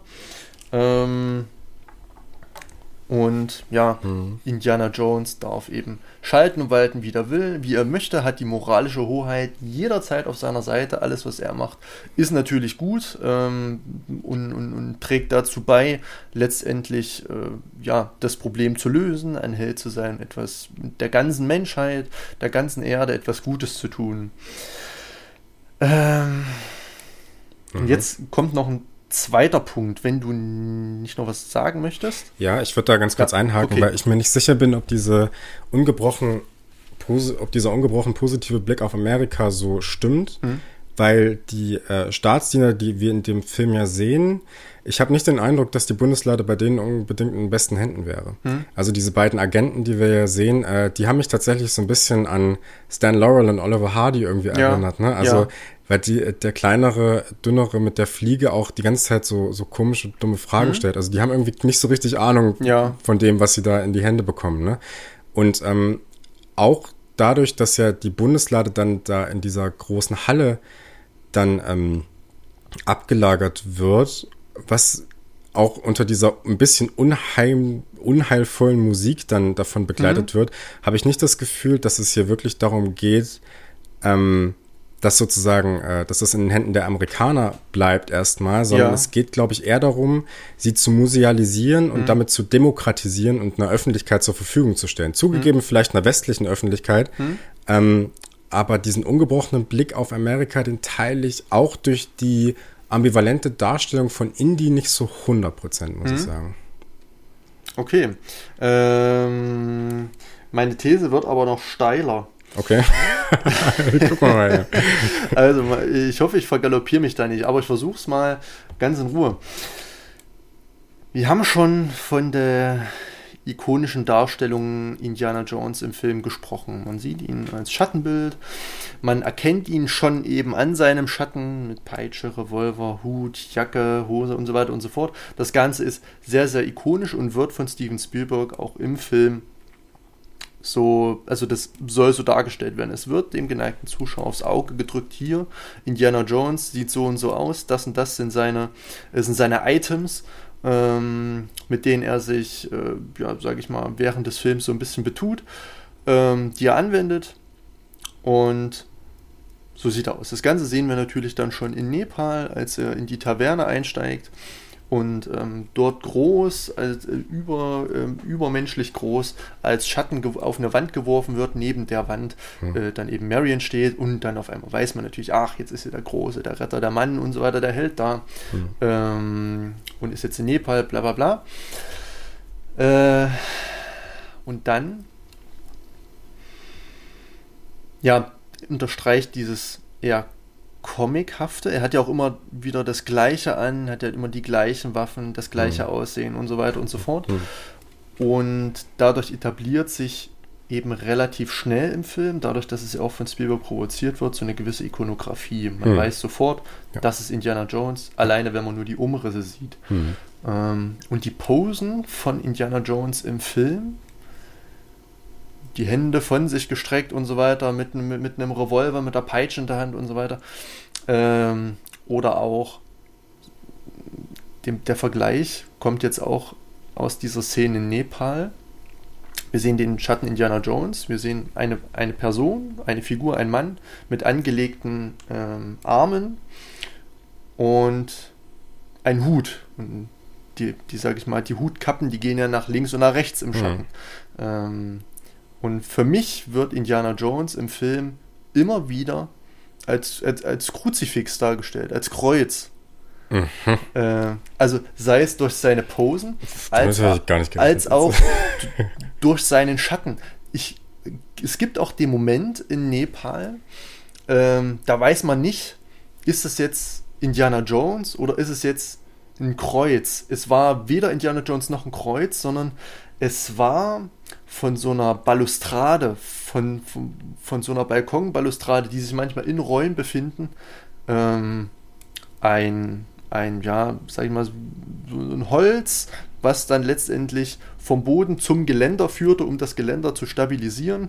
Äh, und da fuhr die Kamera so nach oben über das Geländer, um, sage ich mal, so ein Establishing-Shot von dem jeweiligen Standoff, was da eben jetzt passierte, äh, in dieser Taverne zu bekommen. Mhm. Äh, und da sieht man, wie gesagt, so, so, so, diesen Holzverschnitt als Kreuz. Die Kamera fährt nach oben, man sieht aus einen Holzbalken, der spaltet sich dann, also der geht dann nochmal nach links, nach rechts ab. Äh, man denkt so, hm, könnte jetzt auch der Hut sein oder der Rücken von Indiana Jones. Und auf einmal sieht man, sage ich mal, das eröffnete Feld in diesem, diesem Mexican Standoff.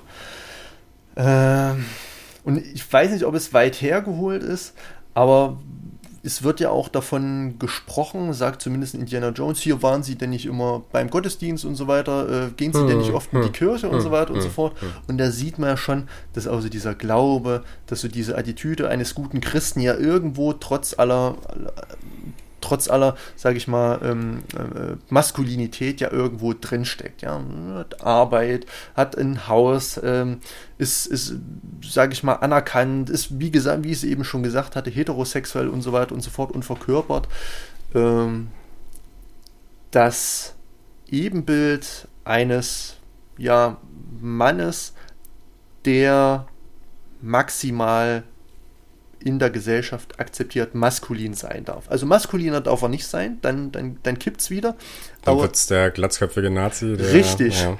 Aber, aber, Indiana Jones ist genau, ist, ist, ist genau in diesem Sweet Spot zwischen, zwischen cool, zwischen heldenhaft hm. und aber auch zwischen dem ein, ein, ein, ein, eines tugendhaften Bürgers, eines frommen Christen, wenn man so möchte und so weiter und so fort.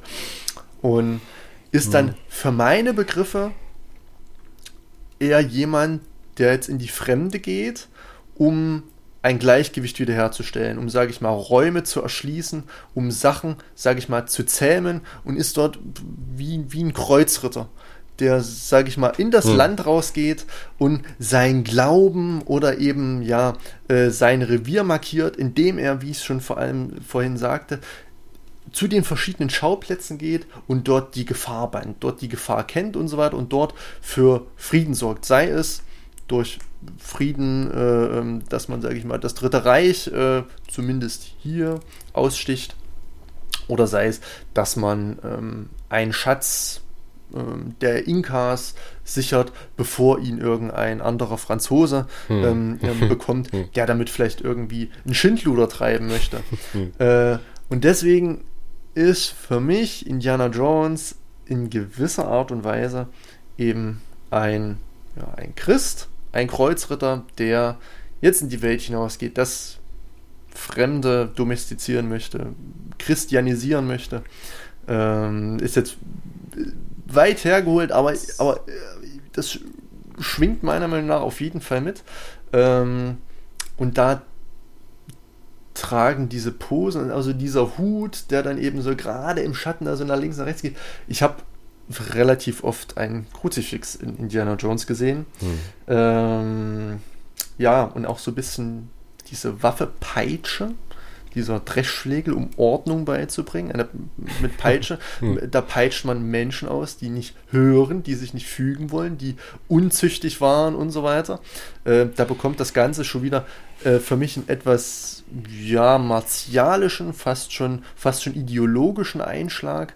Ähm, aber der ist meiner Meinung nach nicht von der Hand zu weisen, dass Indiana Jones so ein kleiner Heiliger sein soll, der jetzt das Land befrieden soll oder die Welt, indem er sich auf Abenteuersuche macht und mal guckt, was hier und da ist und die Feinde eben ähm, aussticht. Genau. Hm. Ähm, Habe ich mir dazu was noch. Ja, das war's. Es war's eigentlich im Prinzip. Hm. Ja. Äh, Finde ich auf jeden Fall einen interessanten Gedanke. Ähm, und der hält sich auch noch. Auch jetzt, nachdem ich das versucht habe, mal so zu strukturieren, hm. ähm, komme ich davon nicht weg. Also ich habe das nicht gesehen, ich habe auch das Kruzifix nicht gesehen, ehrlich mhm. gesagt. Ich finde den Gedankengang aber hyper interessant. Ähm, muss aber dazu sagen, dass, äh, dass mir die Figur doch im Endeffekt zu ambivalent, also das ist auf jeden Fall da. Mhm. Ähm, ich finde aber die Figur ist dann doch zu ambivalent gehalten, als dass er wirklich diesen frommen Christen okay. abgeben würde. Das, äh, äh, es gibt ja in dem Gespräch, was du gerade zitiert hast, mit gehen Sie etwa nicht in die Kirche, mhm.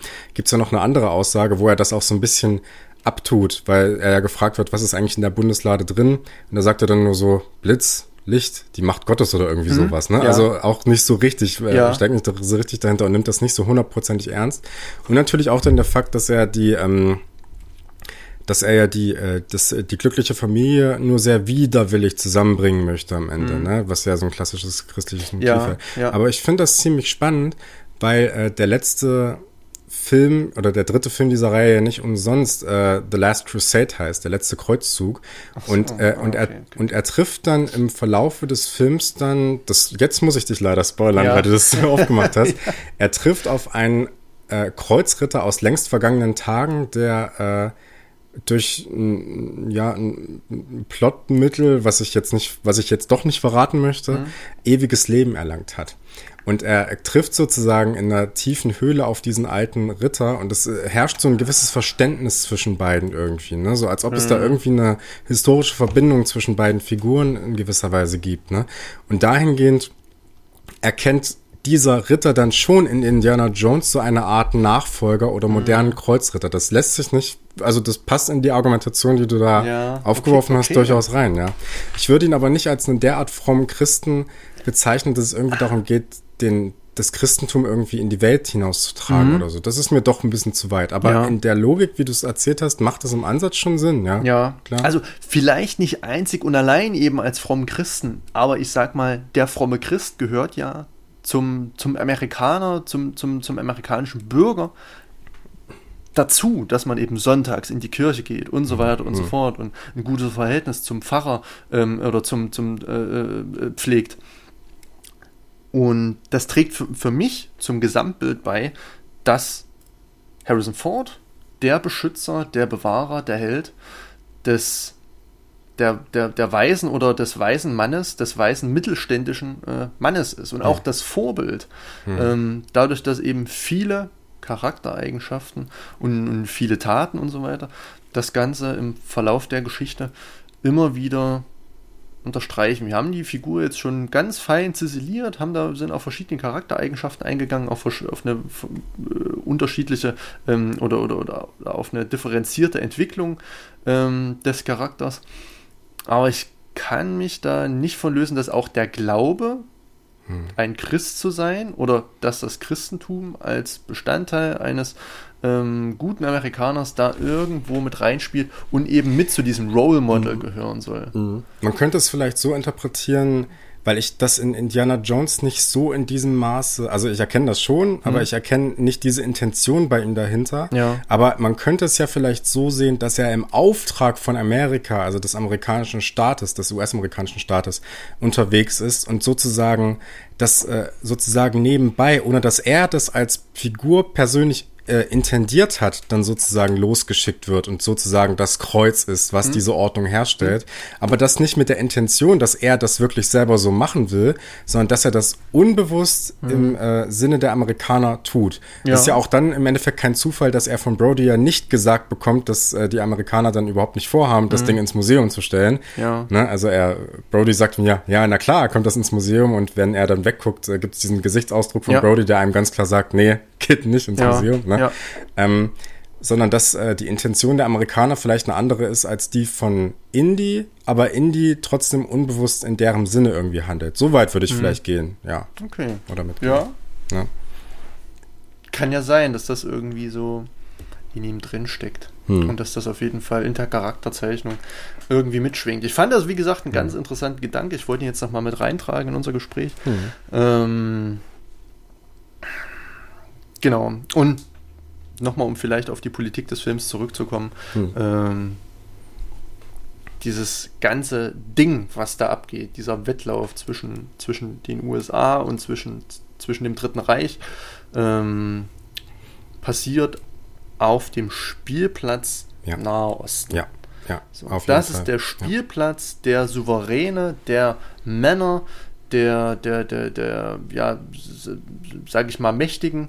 Hm. Äh, und der Nahe Osten musste wohl für die eine als auch andere Seite herhalten, muss kooperieren.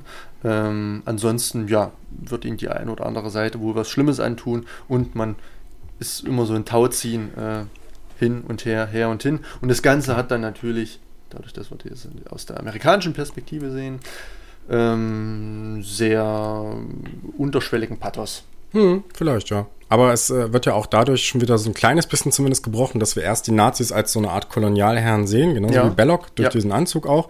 Und dass wir dann aber in diesem, gerade in diesen großen Shot vor der Sonne dann auch Indy als so eine Art Kolonialherrn mhm. sehen, der da die Leute arbeiten lässt. Ne? Und ja. da vielleicht äh, gar nicht so böse ist im Endeffekt, aber es hat schon diesen, er wird ja so ausgestellt als der, der da mhm. einfach nur rumsteht und hin und her läuft. Ne? So, also das ist ja, ja. schon intendiert. Man hätte ihn ja auch mit einer Schaufel zeigen können ja. oder sowas, ne? aber das hat man nicht gemacht. Ne? Mhm. Also dieses, äh, eben diese, diese Dichotomie, dass eben Belloc und Indy im Prinzip nur zwei Seiten einer Medaille sind, mhm. das schwingt schon mit in dem Film. Das ja. wird ja auch von Belloc ganz klar ausgesprochen, ja. Also der Film denkt das schon mit, mhm. auf jeden Fall, ne? Mhm. Und ähm, zeigt oder legt diese Ambivalenzen zumindest offen, dass ja. es hier nicht einen ungebrochenen Helden gibt, sondern ja. eben auch ein, äh, ein instrumentelles Verhältnis der Amerikaner zu Indie besteht, mhm. vielleicht, ja. Das stimmt schon. Genau. Hm. Ist wie gesagt äh, ziemlich erhellender Gedanke. Mhm. Auch vor dem Hintergrund, wenn man betrachtet, wie die Nazis dargestellt werden. Ähm, also das ist auch nochmal, finde ich, ein großer Punkt an sich.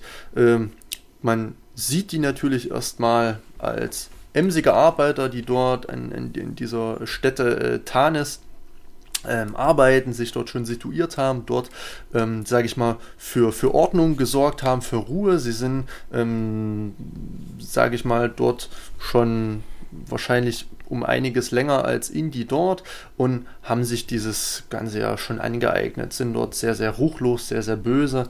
Ähm, erpressen oder, oder bedrohen dort die Einheimischen, haben sich dort alles schon gewaltsam eben angeeignet. Und dann gibt es eben diese eine Figur, äh, Major Tod, ähm, hm, hm.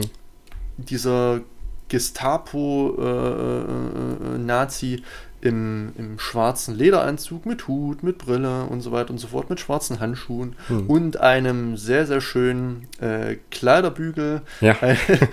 der ähm, erstmal wie so ein Chaku anmutet ja. und dann aber irgendwie in die ja, Lack- und Lederrichtung geht, ähm, der auch für mich so ein bisschen so fetischi fetischisiert, nee, fetischisiert hm. ja, rüberkommt, so ein bisschen ähm, ja auch so psychopathisch und äh, hm. ja, so kriminell und ähm, durchtrieben, aber dann doch irgendwie wiederum sehr verletzlich und nur durch seine Giftigkeit und durch seine, durch seine äh, ja, Skrupellosigkeit ähm, als souverän dasteht und so ein bisschen an mich an Hans Lander erinnert hat aus äh, Inglourious Bastards. Mm, mm. Auch so dieser fast schon mit so einer tötenden Freundlichkeit und mit so einem Grinsen im Gesicht, mm, aber dann doch so im Hinterkopf mit äh, ich bring dich um. Ähm, und das fand ich auch ganz interessant, wie sich so ein Typus äh, Nazi in Film fortsetzt. Ähm, dass da schon so ein gewisses Bild, so ein gewisses Klischee besteht, wie Nazis möglichst ähm, nachteilhaft in Film ähm, dargestellt werden. Auch so, so zwischen Psychopath, Lack und Leder und zwischen absolut ähm, ja, äh, treuem, ähm, untergebenem, ja, politischen ähm, Ausführer, hm. Ähm, hm. Äh, ja, ähm, Strategen, der dort als Eminenz unter den ganzen anderen Nazis natürlich hierarchisch drüber steht, immer einen lebenden Teppich vor sich hat und mhm. dort, ähm, sage ich mal, ja, eben das Verhältnis zugunsten seinerseits herstellen möchte. Mhm. Ähm, deswegen das so eben so der eigentliche Kontrahent zwischen Indiana Jones auf Augenhöhe, den es dann halt immer zu bekämpfen gilt. Die ganzen sehen sich dann ja mehrere Male und ähm, dem Nazi äh, Tod wird dann immer so ein Schnippchen geschlagen. Äh, passieren einige Malheure, die dann auch sehr tollpatschig wirken, sehr lustig sind, ähm, um das Ganze wirklich maximal ähm, ins Lächerliche zu ziehen und da gar kein, ähm, ja, gar kein gutes Haar dran lassen dass hier irgendwie eine Art von Sympathie oder irgendetwas ähm, an Verständnis aufkommen mhm. kann, mhm. sondern das ist die, die Ausgeburt, die, die, ja, ein, des Bösen. Ja. Ähm, Im Prinzip stellt sich auch dadurch zumindest oder stellen sich so einigermaßen annehmbare oder sich annähernde Sympathie ähm, Momente zu Belloc irgendwie genau, her, ja. durch den Kontrast dazu. Ne? Das ist ja, ja ständig darum geht, dass Belloc irgendwas nicht, äh, dass bei ihm irgendwas nicht funktioniert und äh, dieser Gestapo-Typ lacht dann immer so mhm. über ihn, ne? Auch mit dem, äh, mit dem äh, Gedanken im Hinterkopf, äh, ja, äh, du stirbst, wenn das nicht klappt und ja, so, ne? Genau. Und äh, dieses Diabolische, ne? Und da denkt man natürlich auch, dadurch, dass er, dass Belloc natürlich auch durch ähm, so an Karen Allen dann irgendwie hängt, dass sie dann irgendwo reingeschmissen wird und geopfert wird und so, ne? Äh, man führt dann auch so ein bisschen zumindest für Belloc auch so mhm. mit, ne? Also ja. das ist, da ist auch eine gewisse Ambivalenz drin, die Indie eben auch aufweist, ne? Deswegen mhm. habe ich die beiden vorhin so in einen Topf gepackt, was das angeht, ja. Ja, kann man auf jeden Fall machen. Und bestätigt auch der Film. Ja, auf jeden Fall. Hast du noch was? Ich wäre soweit am Ende. Ich höre jetzt auf mit äh, Laber. Ja, wir haben es geschafft. Wir haben sehr umfangreich ja. zu Indiana Jones gesprochen, zu Raiders of the Lost Ark. Ähm, kleiner Hinweis an der Stelle noch. Ähm, es gibt auch eine sehr, sehr tolle Episode zu Raiders of the Lost Ark von den Kollegen von Ein Filmarchiv, einem anderen Podcast, wo man sehr, sehr viel erfahren kann über die Hintergründe, vor allem ähm, was diese, diesen Film als Scharnierfilm zwischen New Hollywood und ähm, Blockbuster-Kino ausmacht. Und äh, sie gehen sehr, sehr tiefgehender auch nochmal, als wir das bis jetzt gemacht haben, auf die Ästhetik äh, des Films im Großen und Ganzen ein, als äh, Formalisten vor allem oder Neoformalisten. Mhm. Sehr, sehr empfehlenswerte Folge, auch generell ein sehr empfehlenswerter Podcast an der Stelle. Kann man mal aussprechen. Auf jeden Fall. Bin ja. ich äh, der gleichen Meinung wie du. Mhm. Sehr, sehr hörenswerter Podcast. Ja. Gut, ähm, wir hatten im Vorfeld äh, so ein kleines Missverständnis, weil wir eigentlich ein neues Format geplant haben und ich dachte, wir machen das übernächste Folge, du dachtest, wir machen das nächste Folge schon. Mhm. Deswegen musstest du jetzt, bevor dieser Podcast hier losging, dir noch ganz schnell einen Film raussuchen, den wir beim nächsten Mal besprechen, den du mir geben möchtest. Mhm. Ähm, was schauen wir uns denn das nächste Mal an, Lukas? Also, ich bin ja noch Hals über Kopf vor Aufnahme zu meinem DVD-Regal gestürmt und habe da in aller Eile etwas rausgezogen, von dem ich mir sicher bin, dass du es noch nicht kennst. Zumindest ist es auf deiner ähm, Watchlist drauf bei Letterbox. Mhm. Ähm, ich habe den Film vor kurzem gesehen. Finde den sehr gut, auch wieder äh, sehr, sehr beredenswert, sehr dicht, sehr voll mit allem drum und dran. Ich glaube, da kann man sich auch wieder ausgiebig drüber austauschen. Und deswegen schlage ich den Film äh, von Kobuchi vor, Django. Ach, schön. Den habe ich noch nicht gesehen. Ja, Sehr wunderbare schön. Sache. Geil. Ja. Ja, nee, ich kenne nur Django Unchained von Tarantino, ja klar. Aber Richtig, den Original genau. Django kenne ich ja. noch nicht. Geil, freue ich mich drauf. Schön. Django Unchained kannte ich auch vorher, jetzt kenne ich auch schon den. Und ich dachte mir, ähm, dass das vielleicht gar nicht mal so schlecht ist, mal einen richtigen Western vor der Brust zu haben. Das stimmt allerdings, ja. Also, das nächste Mal schauen wir uns Django von Sergio Kobuchi an, mit Franco Nero natürlich in der Hauptrolle. Äh, ja, das wird sehr geil. Ich freue mich da wirklich sehr, sehr drauf. Ich freue mich auch drauf, ja. ja. Schöne Sache. Geil, auf jeden Fall. Cool. Ähm, bevor wir Schluss machen, noch eine kleine Empfehlung. Äh, und es ist natürlich auch an uns nicht vorbeigegangen, dass äh, Klaus Lemke gestorben ist, mhm. ein großer deutscher Regisseur des neuen deutschen Films, vor allem in den 70er Jahren. Ähm, ich habe letztens gesehen, dass äh, auf, in der ZDF-Mediathek gerade sein bekanntester Film zu sehen ist, Rocker aus dem Jahre 1971. Ich habe ihn auch zum ersten Mal gesehen, ehrlich gesagt. Sehr, sehr große Empfehlung an der Stelle. Schaut euch den mal an. Ja, das wollte ich noch kurz loswerden, bevor wir die Folge hier beenden. Ähm, genau, das nächste Mal, wie gesagt, geht's weiter mit Django von Sergio Gubucci. Wir verabschieden uns. Ähm, macht's gut. Ciao. Tschüss. Macht's gut.